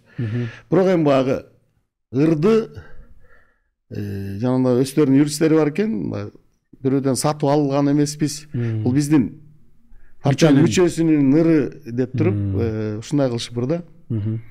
Анан кийин муну э, ошол партияга сен айткан иск келди окшойт. Э, циктенчи эмнеге берип бирдиңер же интернетке эмнеге чыгарып бирдиңер а жанагындай бир акчасын төлөп туруп чыгарыш керек экен. Анан по моему анан мен штрафым менен шайлоо убагынан эртерээк чыкты деген же ошондойбу ошондой болду да? ошол эмеге келген экен. Анан мага жеткирбей элестөрү төлөп бүтүрүп коюшту окшойт тиги мисалы гезиттерде медиаларда сизди райымбек матраимовго чаң жугузбайт экөө абдан катуу дос деген маалымат бар да? Бул кан- канча чындыкка ээ эми ырайымды э, эми ырайымдын достору кыргызстанда абдан көп болгонун билебиз баарыбыз эле. Анан кийин ырайымды мен ошол токсон төртүнчү жылдан бери билем. Бул бажыданбы жок бул э, ошто бизди баягы чоң түштүгүмө төгөнбөгөн ырдесте деген концерт болгон гүлшайыр эже уюштурчу ошол концерттен бизге баягы артисттерди тамак аш эмелерин караганда ошондо ушул балдар менен таанышып бизге чай берип ошол жактан дос болгонбуз Э, ошондон бери тааныйм эми дос болгондо эмне баягы кыргызда доспуз деп айтып кое бересиң да бирок баягы саналуу эле досуң болсо мен мисалы үчүн эми анын эң жакындарына кирбесем керек. Бирок экөөбүз санаалаш болуп кийин бажыда дагы э, тааныш болуп жүрдүк. Эми бажыда экөөбүздүн бир иштеген жерибиз дагы кесилишкен жок. Э, ал ошто иштедим мен биякта иштедим дегендей Э, анан кийин э, жанагынтип партиясына жардам берди мекеним кыргызстанга Э, анан кийин бул анан баягы мен бир үч төрт пост жаздым фейсбуктан. Буга баягындай атака башталганда. Э, бүт бул жанагындай медиа эмесинен аябай утулду да. Маалымат согушунанчы Эми бул сиз жерден колдоп коеюн деп чечтиңиз анан кийин бул эменин менин эми мамилем жакшы досум болсо анан кийин мен эмне колдобашым керек колдоп коеюнчу досум анткени бүт эле бул атамбаев менен согушту да атамбаев менен мен сегиз жыл согуштум деп коеюн эми тамашалап согушкан жокмун эми баягы мындай тирешүү болду да бизде мен жанагы бакиевдин концертине барып тоюна барып ырдап келгенден кийин мени үч жолу телевизордон айтты да президентчи по моему ушул менден башка да маселе көп болсо керек дейм да? Кыргызстандачы бирок мени зерикпей үч жолу айтты ошол кишичи президент анан кийин мен өзүм ошого дагы кичине капа болуп калганмын анан. Бирок азыр эми бул нерселердин баары өттү мен азыр. Э, ал президентке деле бул президентке деле эч кимибизде нааразычылыгым жок. Бирок ошондо ошондой сезимдер болгон мендечи. Анан э, бул киши ошондой болуп экөө чабышып атканда мен ырайым тарап болдум коррупциядын коррупциялык баягы акча төлөдү го эки миллиард ошол нерсени мойнуна алган күнү мен токтоттум мисалы үчүн эми коем дедим эми коррупционер эмесмин деп айтса мисалы үчүн магачы анан мен коррупционер эмес деп колдоп жүрсөм анан бир күнү коррупционермин деп туруп штраф төлөп атса мен айттым «А, кой досум болду эми эми бул жагын анда как күнөөлүү адам катары уже. Эме кыласың мен анда уланта албайм. мен уланта албайм анда эметпей эле коелу деп. Так ага чейин ошо мен эми ойлогом коррупционер эмесмин деп атса эми анын күндө жанында күндө жанында жүрүп эмне кылып атканын көрбөгөндөн кийин ишенесиң эми а эми туура эле окшойт эми ага окшогондор көп да райымга окшогон байлар таможняда аябай эле көп болчу да ошолордун бирөөсү да деп койчумун да анан эми андай болгондон кийин мойнуна алгандан кийин мен айттым эми коем коррупционер болсоң анан эми кантип эми биягын кандай кылабыз эми мамилеңер мурункудай эмеспи азыр э жок ошондон кийин көрбөй калдым окшойт мен. Мурда баягы той пойлорго да чакырышып турчу элек. Анан ошол эмеден кийин же өзүм да шарт болбой калдыбы айтор. Алыстап кеттиңер. Э, мага окшогон досторго шарт эмеси убактысыз болбой калды окшойт. Эми мекеним кыргызстандын тарыхы баары эле билет. Андан кийин эки миң жыйырма биринчи жылкы шайлоодо сиз ата журт кыргызстан партиясы менен шайлоого катыштыңыз эки жарым миң добуш алдыңыз анан э, фейсбукка катуу пост жазыптырсыз да? Шайлоо таза өткөн жок. Мен таза өтөт деп ойлогом. Ооба бирок эки жигит кайсады деп жазыптырсыз? Анан э, өзүңүз бийликчил э, партиядан келатсаңыз анан ошол партия өтсө анан сиз жазыптырсыз да мен бийликке утулдум депчи? Бул кандайча болуп калды? Өзүңүз бийликчил партиядан аттанып анан Эми- ошол партия утуп сүйрөп келатса анан сиз өтпөй калсаңыз бийликке кандай утулуп калган болосуз мен эсимде жок бийликке утулдум же уттум деген. Бул цитата да? А да. Анан эми мен бул человеческий фактор да. Мен ой- ойлойм мен утулгандан кийин ошондо эми эки жарым мен ойлогом бир төрт беш миңдин айланасын алам депчи добушту эми чын айтканда мен акчам жок болчу биз жанагынтип эле пиартетип э, ырчылыкка салып ошончо добуш алам деген оюм ниетим бар болчу бирок акчаң жок болгондон кийин баары бир эч нерсе кыла албайт экенсиң биздин эл азыр деле оңолуп кеткен жок. Эртең шайлоо болсо дагы эле акча алышат баардыгы эми бул факт. Акча дегениңиз бул эмне? Добуш сатып алуу. Добуш сатып алуу сатып алуу. Сиз сатып алган жоксуз. Акча болсо сатып аласыңбы? Анан акчам мага окшогон акчасы жоктор калды да бирок мурдагыдай добуш сатылган жок сөз жок баягы бул азайды. азайды. Анан кийин мен человеческий фактор деп айтып аткан нерсе мен чычаладым чын эле эмоция. Эмоция. Мен жаздым эми мен эки жигитке деп айтып атканымдын себеби контроль кылышкан жок дедим да.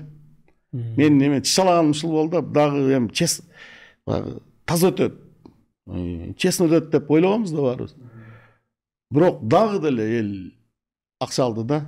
Эми мурда ачык беришкен болсо мундагысында жашырып берип атты. Бул нерсе деген эми баягы айтып атпаймынбы эртең шайлоо болсо эртең да ошондой болот да. Бекитип бекитип алып элдин отуз жылдан бери психологиясы өзгөрүп калган. Муну оңдош үчүн эми бир отуз жыл дагы эмес болсо да бир жыйырма он беш жыл керек да чычаладым жаздым анан өзүмө келдим биз эми баягы кичине чычалап утулуп калгандан кийин баягы өзүчө отуруп мага көңүл айткандар болду ошолордун көзүнчө чычаладым да жаздым анан бир эки үч күндөн кийин өзүмө келдим дагы э, посту удалить этип койдум дагы кечирим сурап койдум жаңылыктарга чейин чыгып кетиптир да жаңылыктарга чейин чыгып кетти. Эми мүмкүн баягы бирөөгө жакты да менин ошентип айткандарымчы. Мага окшоп чычалагандар да көп болду да убактачы утулуп калып. Анан кийин эми мен ойлойм бул это мындай нерсе болуш керек. Бул адам болгондон кийин чычалайсың эмоция калтырасың кичине жерлерден. Э, анан эми баягы мындайча ойлогондо кийин бир эки үч күндөн кийин ойлосом. Мага бул депутаттыгым эле чынын айтканда. Кереги жок. Мага кереги деле жок экен эле. Зарыл деле күйүп аткан эч нерсем жок болчу мен парламентте мисалы үчүн. Ошол эле маданият жагынан кичине салымды кошоюн деген оюм чын эле бар болчу. Анан мен ошентип шайлоодон жанагындай болгондон кийин мен ойлодум мен ага баягы ошол компанияда мен улам роликтерди жазып аткам маданият жагын мындай кылалы. Маданият жагынан мындай кылам мен барсам деп аткам да. Ошонун баарын элдер көрүп туруп добуш бербей койду. Демек ал элдерге кереги жок анын анан элдерге алындай нерсенин кереги жок болуп атса анан кийин мен күйүп талып эмне кылам аяка барып алып? Эл азыр коом ошо маданиятты мындай ошол миң сомдон да ылдый көрүп атса же болбосо эки миң сомдон же болбосо бир пияла чай куюп берсе ошолорго добуш берип атса ошо маданияттын кереги жок болсо анда мен эмне кылам күйүп бул жерде мындай да. Баягы биринчи чындап э, ызаландым да. Э, анткени мага дагы добуш баягы убада кылгандар көп болчу ошолордун баары жок болду ал жерде мындай карасам мен сатып кеткен адамдар да көп болду ошо. Өзүмдүн эле штабымда иштеп жүргөндөрдөн Э, ошо шайлоонун убагындачы акыркы кечээги шайлоонун убагында да.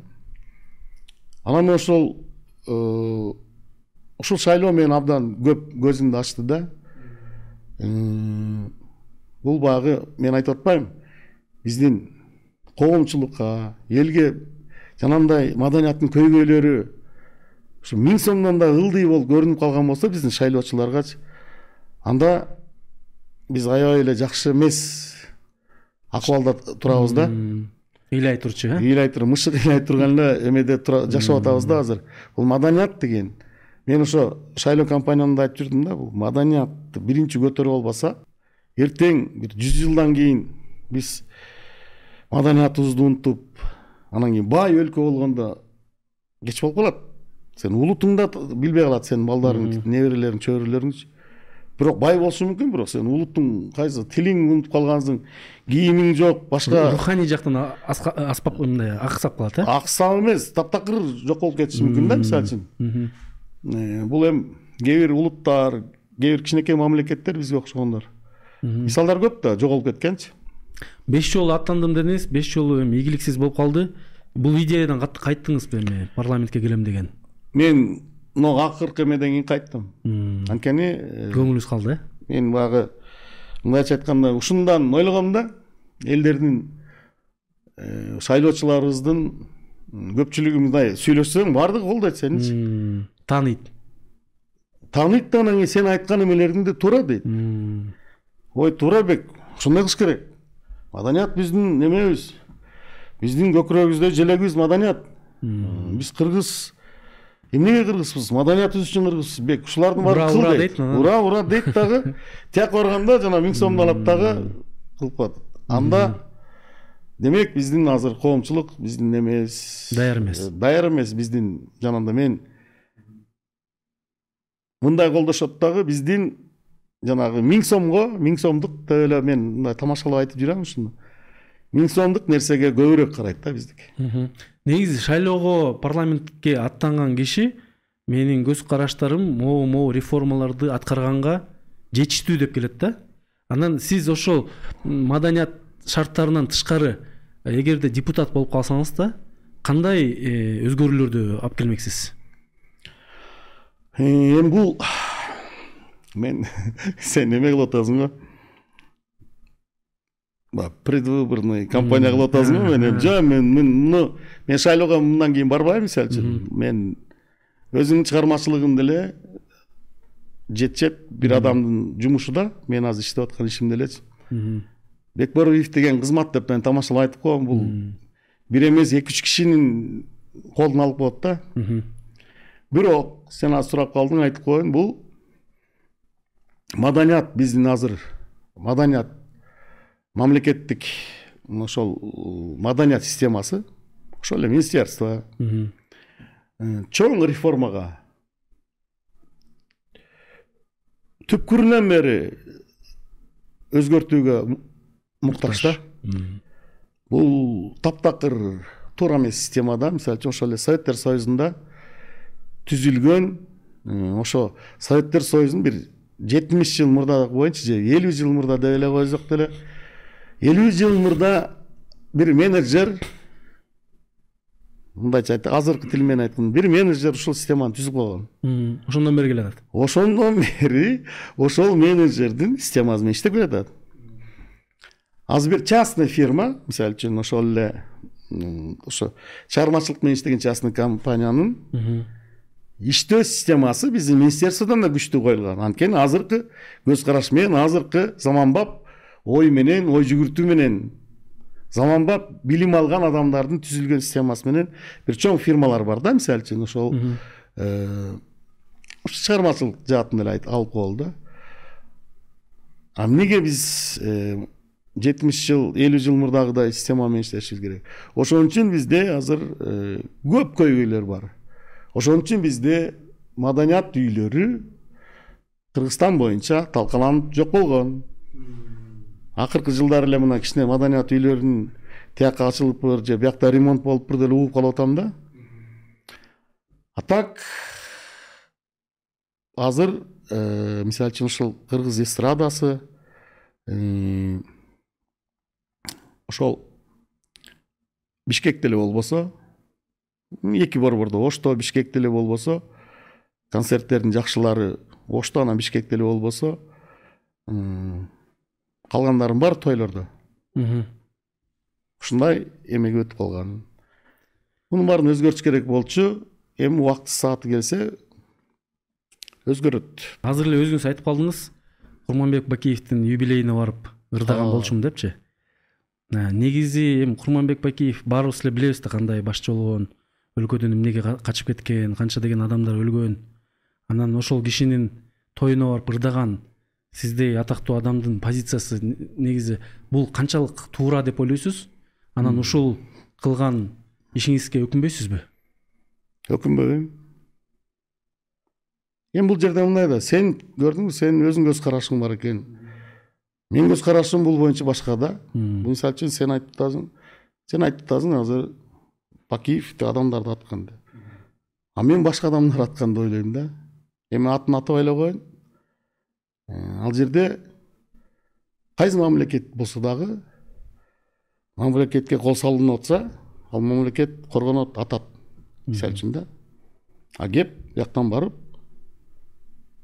башка күчтөр дейсизби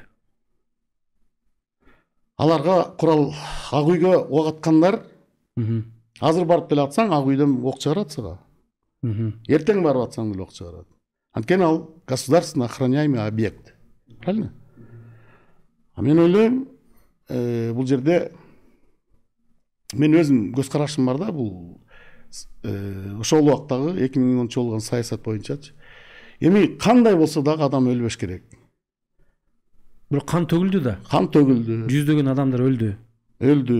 Өлкө башчы күнөөлүүбү өлкө башчы күнөөлүү а кийинки өлкө башчычы? Эмне болду? Мисалы үчүн мындай да. Эми ал өзүнүн эмесине жооп бербедиби өзүнүн мындайча айтканда кылмыштары үчүн канга эмнеге жооп бербейт жок ал приказ ошол киши алып барып атса солдаттарга ал приказ берген жок да мисалы үчүн мындай да.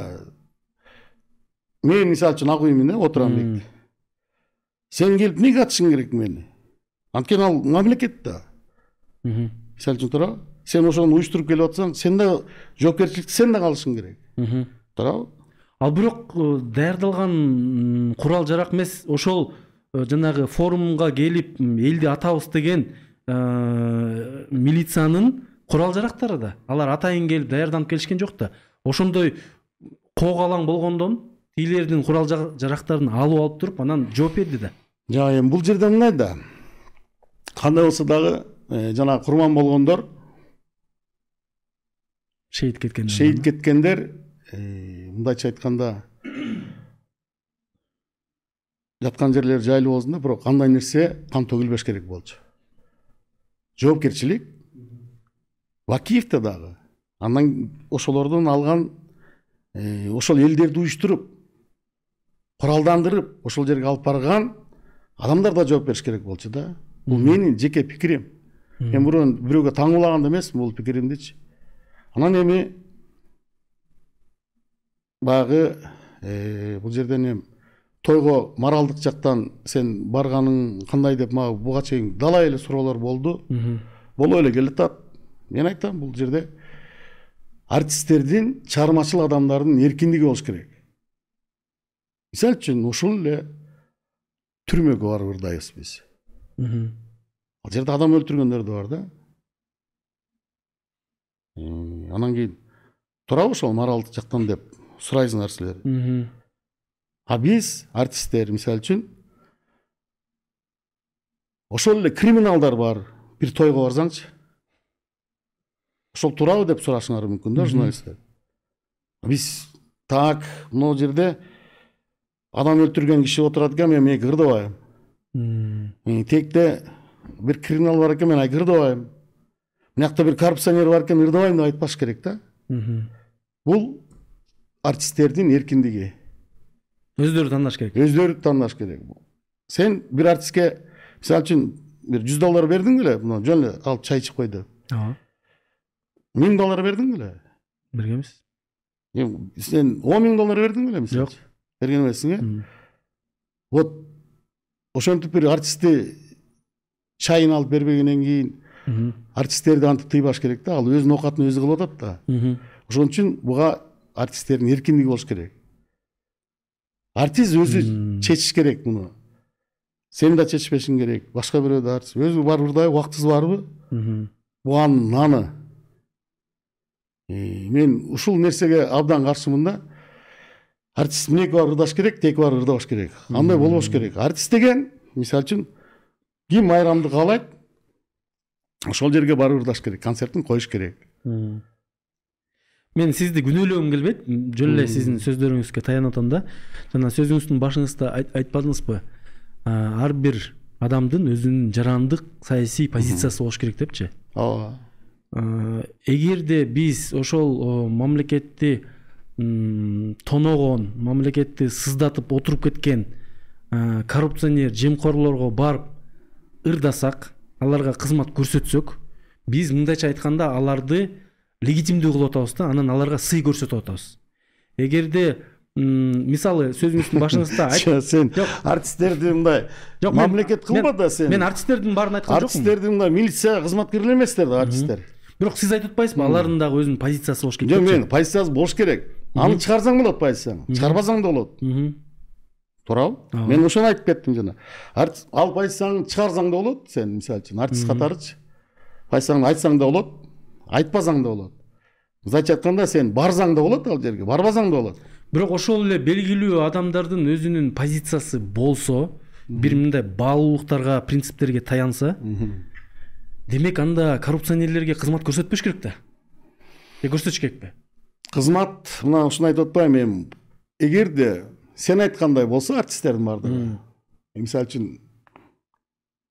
анда мынау дворец спортко же филармония концерт койгондо дагы ар бирин текшерип киргизиш керек андачы. Так сен коррупционер эмессиңби сен жанагындай кылмыш кылган эмессиңби депчи. Сен азыр ушуну айтып атасың да туурабы ушундай болуш керек. Андай болбош керек. Мен ойлойм бул жерде эч кандай саясат болбош керек. Артисттердин кызматында өнөрпоздордун мындай иш аракетинде эч кандай саясат болбош керек каалайсыңбы артист катары өзүң позицияңды айтып кой айтып кой бирок ишиңди кыл сен позицияга бөлбөй кыл ишиңди мисалы үчүн ошол эле мына тойго деп жүрөбүз го. Артисттердин жумушу өзү мен ойлойм элетте концерт коюш керек деп ойлойм. Бирок тойго да барыш керек мисалы үчүнчү ошо тойдо дагы сенин өнөрүңдү суусаган бир бир адам чакырып атат да ушул менин тоюмдан көрөйүн деп. Ошол тойго да барыш керек. Тойго дагы сен өзүң позицияңды анан ал жерге бир нерсеңди билгизип отурбай эле жөн эле өзүңдүн артисттик кызматыңды кылышың керек. Ким болсо деле ким болсо деле анткени ал сенин ошол өзүнүн тоюнда көргүзү келип атат ал тойдо эч кандай мисалы үчүн саясат деген унутулат ал жерде ыр бий оюн күлкү гана болот тойдо туурабы ушундай нерсени каалап атса сен барып ошону ошосунда баягы көмөк болуп койсоң бул ким болсо дагы ошонун баягы эмеси болот да өзүнүн. Сен адамдык өнөрпоз адам катары өзүңдүн парызыңды аткарган болосуң да. Мисалы үчүн мен бүгүн эле бир эки тойго барып келдим. Албетте жанагындай бекер барбайсың өзүбүз кичине тыйын иштеп бала бакырга багабыз го ошондон бирок көрүп турасың адамдардын көзүнөн. Сен ошолорго бир кубаныч бир мындай маанай маанай тартуулап бир абдан сүйүнүшүп сен менен кошо ырдап бийлеп жыргашат да. Мен ойлойм артисттердин эң бактысы бакыты мына ошол көз ирмемдер да сенин ырың бирөөгө жагып а эгерде мындайды элестетсеңиз келечек жаркын кыргызстанда мисалы коррупционерлерге эч ким кызмат көрсөтпөй калса алар менен саламдашпай калса аларды мондай сыйлуу конок кылып төрдүн башына алып келип аларга уча тартып жанагынтип калпактан кийгизип кошоматтанбаса балким коррупция азаят беле өлкөбүздө бул эми мына быйыл мисалы үчүн былтыртан баштап мына ушул нерсе жанданды да. Мисалы үчүн мен коррупция менен күрөш коррупция менен күрөш анан кийин ошол мен ойлойм ошол эле жанагы мен ырайым досумду айтып атасыңар уже баягы элдин эмеси пикири пикири анан кийин ою бул жөнүндө өзгөрдү менимче ырайымдан дагы азыр мурдагыдай болуп элдер курчап турбаса керек анычы качып кетишсе керек баары айланасындагы баягы жакын достордун баарычы ал да түшүнүп атса керек деп ойлойм да мисалы үчүн бул да сабак э бул дагы сабак анан кийин баягы элге дагы эме болду да элдин да көзү ачылды бул жерден азыркы эми бийликке жакшы сөздөрдү айтып коюш керек мисалы үчүн далай акчаларды кайтарышты окшойт менимче мына эки жылдын ичиндечи мен эми акыркы жылдары акыркы бир жыл мен абдан чыгармачылык менен плотно иштеп атам мен даже саясатка деле көп кызыккан жокмун бирок өзүм мындай окуп калып атам интернеттен көрүп калып атам көп акчаларды кайтарышты окшойт баягы коррупционер эмне коррупционер эмес деген адам кандай экенин эл дагы айырмалап билип калды окшойт мурда эл герой герой тутуп жүргөн адамдар элдер алардын уура деп артынан жүргөн болсо алардын жүзү ачылды. Элдер адашып жүргөндөрүн сезди жылыш бар э бул мен ойлойм жылыш абдан чоң бул баягы биздин акыркы ошо отуз жылдын ичинде тарыхыбыздын ичинде мындай болгон эмес мейли эми кичине тиги саясатка көбүрөөк кирип кеттик чыгармачылыкка мен саясатчы кылып бердим го жок сиздин да көз карашыңыз кызык болчу анан азыр сиздин чыгармаларыңыз ремикс түрүндө кирип диджейлер жаңылатып мындай заманбап түрдө жана тамчы шүдүрүмдү дагы башкача кылып киргизди да. Негизи мындай мындай жаңыланууга кандай көз караштасыз? Колдойсузбу же колдобойсузбу? Эми мен буларды бирөөгө атайын жаңылаткан жокмун. Жаңылала деп менимче ошо диджей балдар өздөрүнө кызык болсо керек. Сизден макулдук алышкан да э? Макулдук деле албай эле бизде кыргызстанда ким кимден макулдук алып атыптыр бизде андай эме жок. Азырынча абдан тартип деле жок. Анча мынча уруксат жок деле ырдап сала беришет бизде. Ал балдар өздөрү жасап анан мага жөнөтүштү мага жакты анан мен өзүм ютуб каналыма коштуруп салдым. Тамчы шүдүрүм да? Тамчы шүдүрүм анан берки чабалекейди дагы ошентип жасашып бар экөө жүрөт да. Эми мен мисалы үчүн ал музыканы жана клубный музыка деп коет. Менин оюм боюнчачы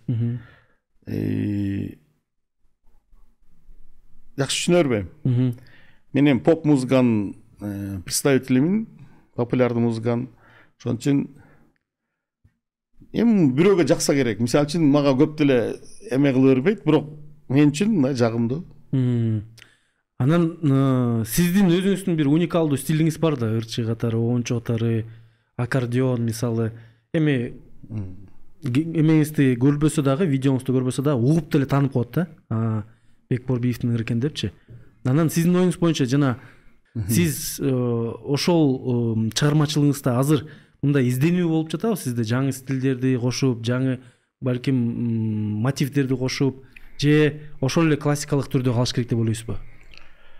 Жок эми бул сен айтып аткан нерсе бул ошол аранжировкада болушу мүмкүн да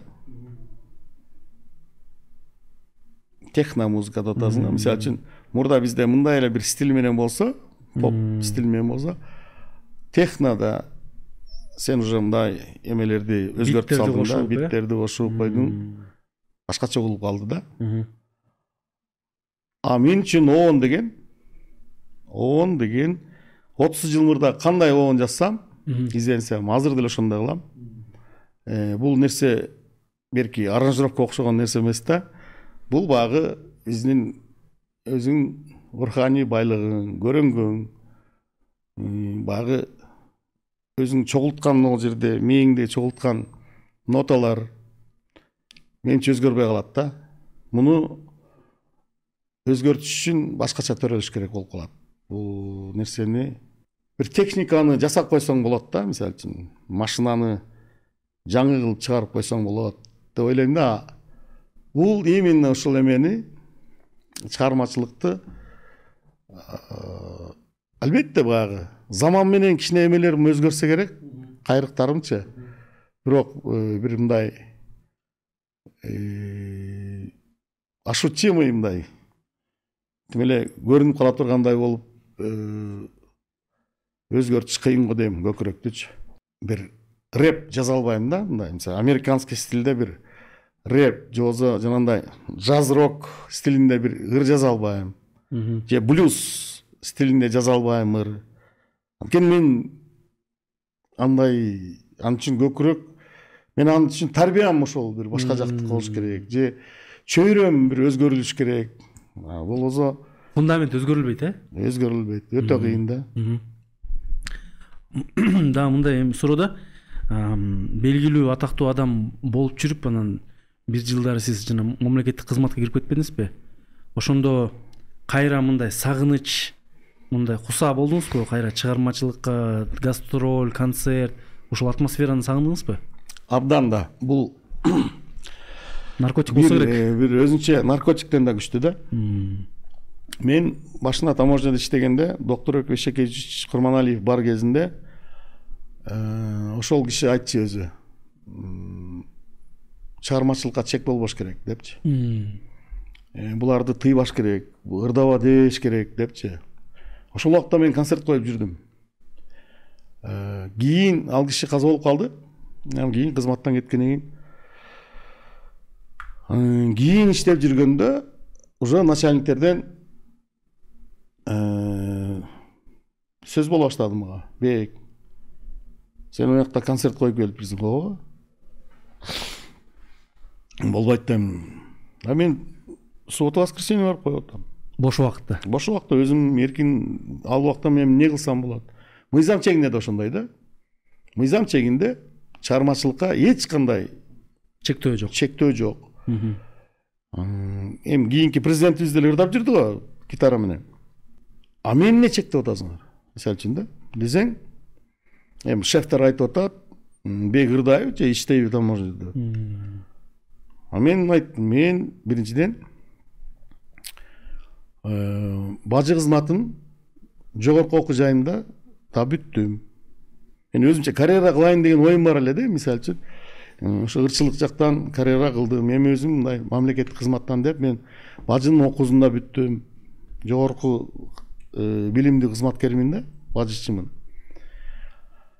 бирок мен чыгармачылыгымды ала жүрүшүм керек деп мен аларга түшүндүрүп айттым. Начальниктергечи мен ырдай берейин бекер кылып атасыңар жок.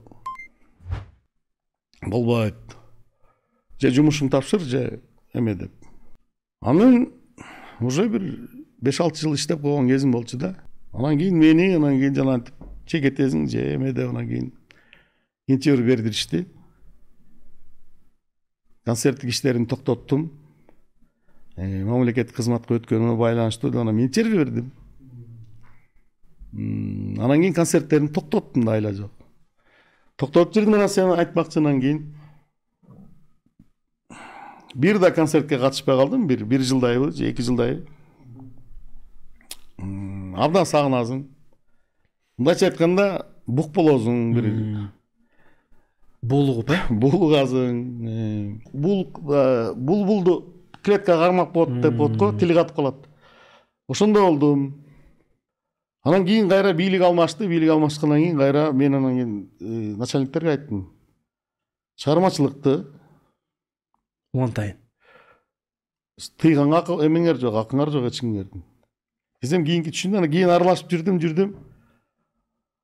Анан кийин жана чоң шайлоого катышып анан эки миң онунчу жылы анан кийин ишти тапшырып жогорку кеңешке баралы деп бул жагынан да пайда келтирип көрөлүчү элге дедик бирок эки миң онунчу жылы өзүңөр билесиңер бүтүн кыргызстан порогтон өтсө да өткөрбөй койгон ошол убакта бийлик ошондой болгон эми кыскасы кыргызстанда шоу бизнес барбы шоу бизнес менин коллегаларым кап болбосун менин бул да жеке пикирим шоу бизнес жок жок шоу бизнес деген бул биринчиден чоң акчалар айланган жер болуш керек. Биздин шоу бизнес жок анткени бизде элементарно ошол эме жок концерттик аянтчалар жок ареналар э? Ареналар жок мисалы үчүн дагы эле эмне концерт коебуз десең бишкекке коесуң ошко коесуң кичине убактың болсо анан кийин андан кичинекей клубтарга кое баштайсың болду бир мындайча санаганда бир онго жетпеген концерттик аянтча бар кыргызстан боюнчачы бул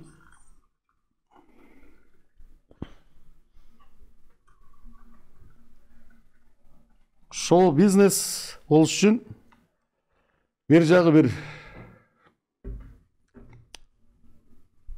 отуз кырк кырк элүүдөй концерттик аянтча болсо концерттик бир точкалар болсо ошондо дагы биз айтсак болот да шоу бизнес кичине пайда болуп атат депчи мисалы үчүн бизде азыр кино бизнес өзгөр өстү да кино бизнес пайда болуп калды анткени кинотеатрлар көбөйдү биздин азыр ар бир райондо кинотеатрлар бар кино көрүү маданияты өнүгүптү э өнүктү албетте бул эми баягы жакшы ырдаган бирөөлөр бар го карасаң алар башка иш кылып жүргөн болот да мисалы үчүн турмуштан көрүп каласыңарбы бир жерден бир тойдон бир сонун ырдагандар болуп калат эмнегедир ал ырчы эмес да таң каласыңарбы ооба анткени бизде шоу бизнес жок эгерде ошол миллиондорду иштей турган болсо ошол жакшы ырдаган эме шоу бизнеске келмек.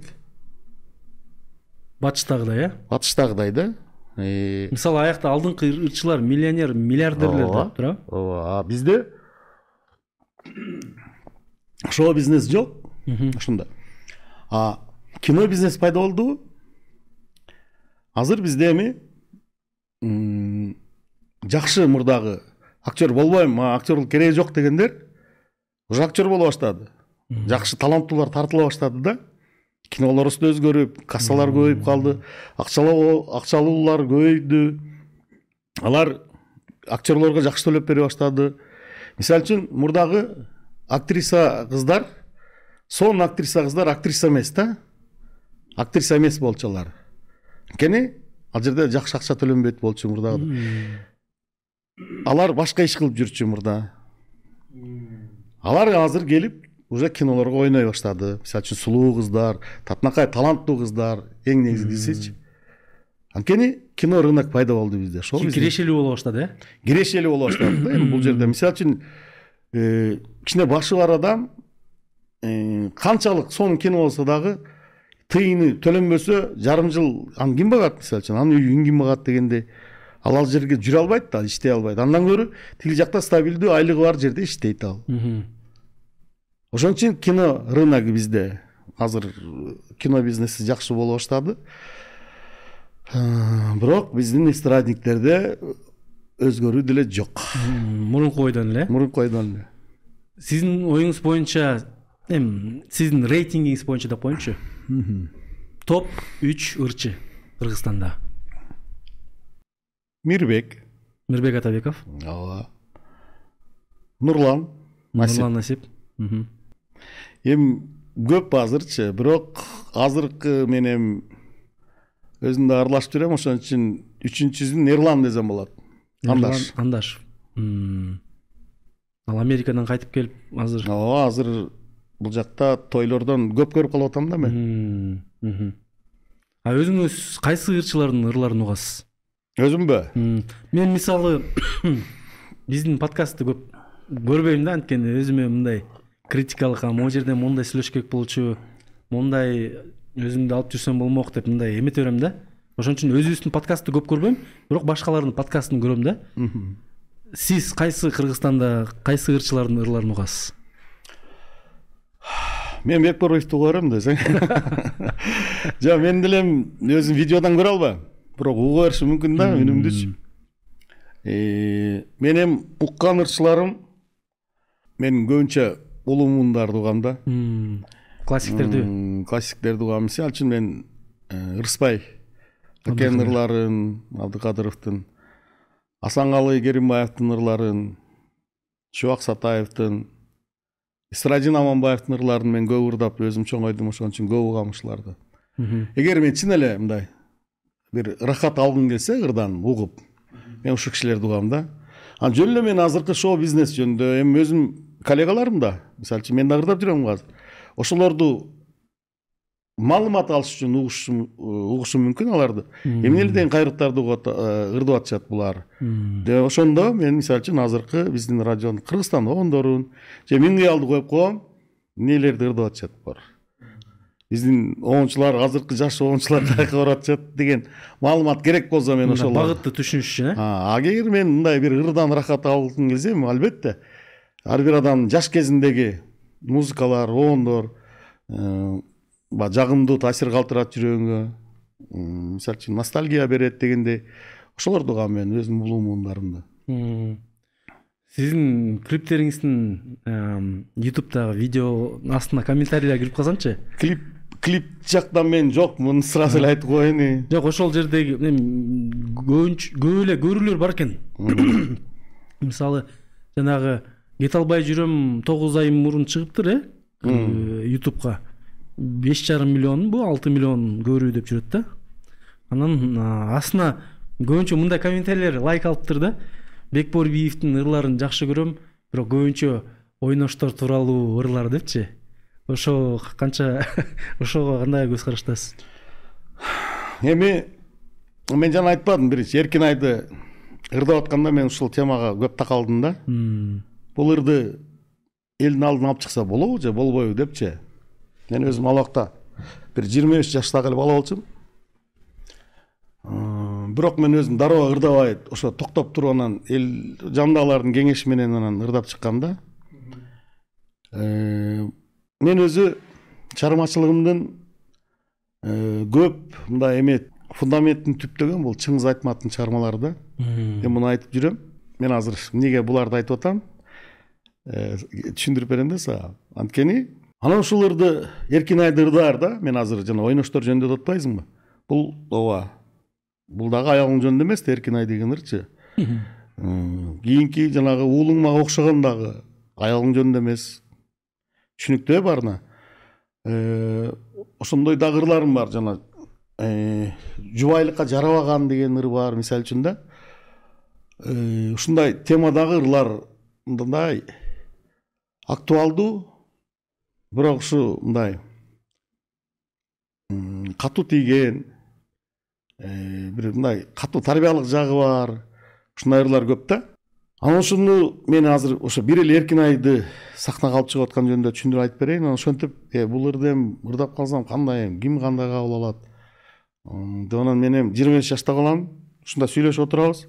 Теманы эми башка бирөөлөр айтса дагы ушу мен жыйырма беш жашты болуп алып ушуну айтпай эле койсом болбойт беле көп күйөрмандарымды жоготуп коем го деп эми жаш баласың да? Ошондо атсам анан мага бир байке айтты да чыңгыз айтматовду мисал кылыпчы жамиля деген чыгармасын билесиңер да ооба жамиля деген чыгармасынан чыңгыз айтматов ай бере алдыбы же минуска кеттиби депчи чыңгыз айтматовду дүйнөгө тааныткан чыгармасы бул жамиля да бул жерде жамиладагы окуяларды билесиңер бек бул жерде ал окуяны айтып атат сен дагы ошондой эле бир авторсуң эми деңгээлиңер башка болгондур. Бирок сен дагы ошол нерсени айтып атасың бул актуалдуу маселе бул буга чейин кылымдар болуп келген. Кийин да болот. Бул айтыла турган нерсе сен как автор айтып атасың деди да сизди мындай жөн эле күзгү катары э ошо бул турмушта болуп аткан көрүнүштөр үчүн ошол чыңгыз айтматов деле эмне деген теманы жазган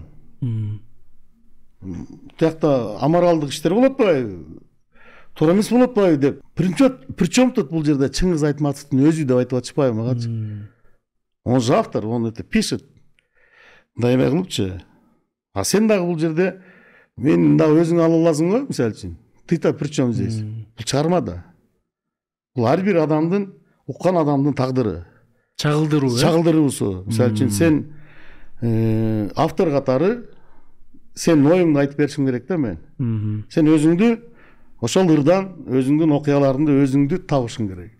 Эгер тапкан болсо автор катары мен анда ошол нерсени жеткиликтүү кылып бериптирмин мындайча айтканда художник катары туура тартыппырмын дегендей да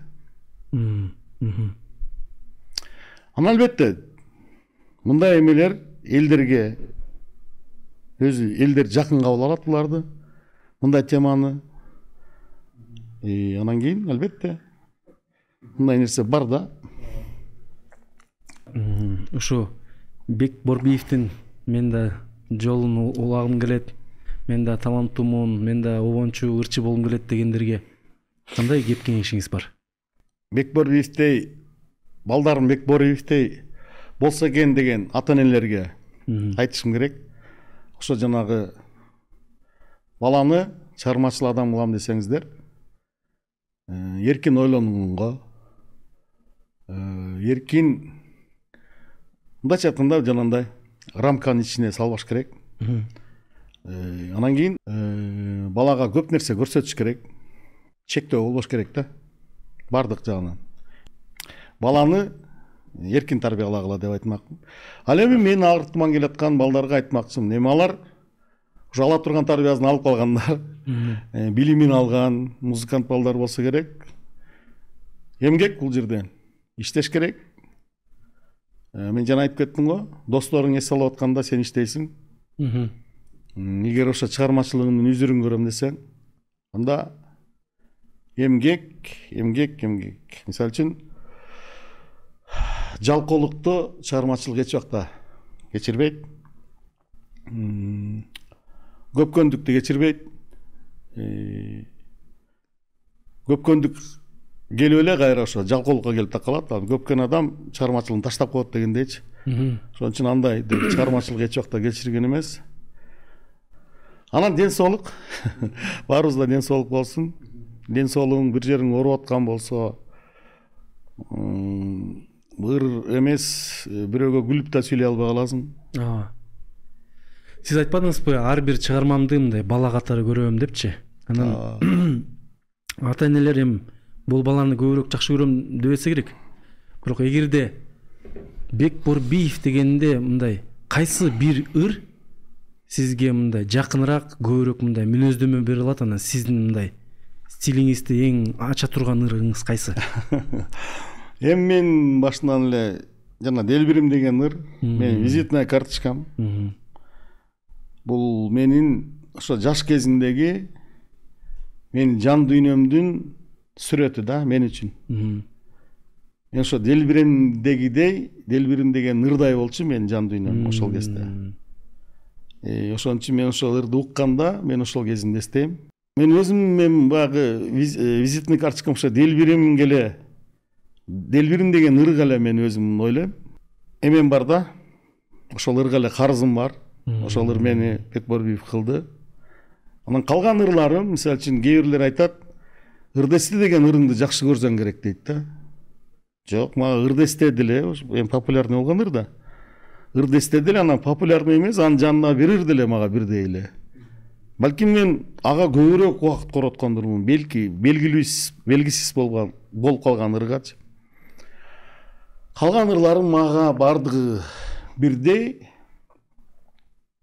өзгөчө эле эч нерсени айта албайм менин бир ырларым абдан көп ошо делбиримди айтсам калгандары капа болбойт деп ойлойм калган балдарымчы таарынбайт э таарынбайт анан дагы башкаларын белгилей берсем башкалары капа болуп калышы мүмкүн балдарымчы жакшы анан алдыңкы пландарыңыз кандай жакынкы арада концерттериңиз барбы жакынкы убактарда концерттерим бар. Ар дайым жылда өткөрөм мына биринчи экинчи январда жаңы жыл жаңырганда сөзсүз түрдө ыр менен баштайлы деп туруп жаңы жылда. Спорт ордосунда концерт коем январдабы ооба. Эми жаңы жылдын алдында көп жанагындай жаңы жылдык концерттерим көп. Анан жаңы жылдан кийин бизде артисттерде бир эки ай дем алуу болот той топурлар токтойт концерттер токтойт анан кийин жазында анан кайра башталат эми наркы жылга көп пландарыбыз бар. Наркы жылда америкага да барып ошол жакта кыргыздар менен жолугуп келсекпи ырдашып сырдашып келсекпи деген ниеттерибиз бар. Жаңы жыл кийинки жылы кино тартсакпы деген ниетибиз бар. Мен өзү киного кызыгып бир кинода тарткам мен сүйгөн карагат деген. Анан баягы аябай кыйналып тартып алып азыркыга чейин киного кире албай жүрөбүз кайра эми баягы кино рынок кино базары жакшы болуп калды бизнес жакшы болуп калды эми кирип көрсөкпү деп атабыз эмдиги жылы бир жакшы кинолордон тартсакпы деп атабыз пландарыңыз жакшы экен ушул ойлогон ой максаттардын баары ишке ашсын. Анан биздин долбоордун жакшы салты бар да. Келген коноктор ушу ютубтагы чыгарылыштын алдына жазган комментарийлердин авторлоруна бир кандай бир белектер бар да? Балким сиз да бүгүн ала келгендирсиз бул эми жаңы жылга чейин чыгат да? Э жаңы жылга чейин чыгаралы жаңы жылдык эксклюзив кылдык анда ошо жаңы жылдан кийинки концертибизге биз чакыруу берели канча билет бере аласыз? Канча киши кириш керек өзү беш он. Он да? Он билет э абдан сонун анда урматтуу достор эгерде бек борбиев агабыздын жеке концертине билет утуп алгыңыздар келсе сөзсүз түрдө бул чыгарылыштын алдына комментарий жазып ошол эң жагымдуу эң көп лайк алган комментарийдин авторлоруна он билет белекке берели. Хейтерлерге берилбейт депко жакшы. Э, сонун маек болду э, бек байке өзүңүздүн ушу басып өткөн жолуңуз менен жашоо таржымалыңыз менен өзүңүздүн көз караштарыңыз баалуулуктарыңыз менен бөлүшкөнүңүздөр үчүн ыраазычылык этмекчибиз. Бул деген чоң эмгек чынында. Өтө кызыктуу болду. Сиз менен бүгүн мына саат он эки болуп калыптыр. Ошого чейин кечке отурдук. Бирок бул кызыктуу бир китепти окугандай же кызыктуу бир кинону көргөндөй болду да. Анан ушу биздин жалпы көрүүчүлөрүбүз угуучуларыбызга өзүңүз бир эмеден тартуулап койсоңуз. Урматтуу достор силер менен бүгүн кыргыз республикасынын эл артисти легендарлуу бек борбиев жана мен жаратман подкастынын алып баруучусу урмат насыкулов болду. Бул чыгарылышка сөзсүз түрдө лайк басып өзүңүз бөлүшүп э, пикир калтырып жана каналыбызга катталганды унутпаңыздар байке балким акыркы каалоо тилектериңиз бар? Жаратман силердин подкастыңар абдан жакшы популярдуу болуп атат демек силер дагы бир мындай элге керектүү маалыматтарды берип маектерди уюштуруп атасыңар ошон үчүн элдин көп көрүүчүлөрүң абдан көп болуп атат.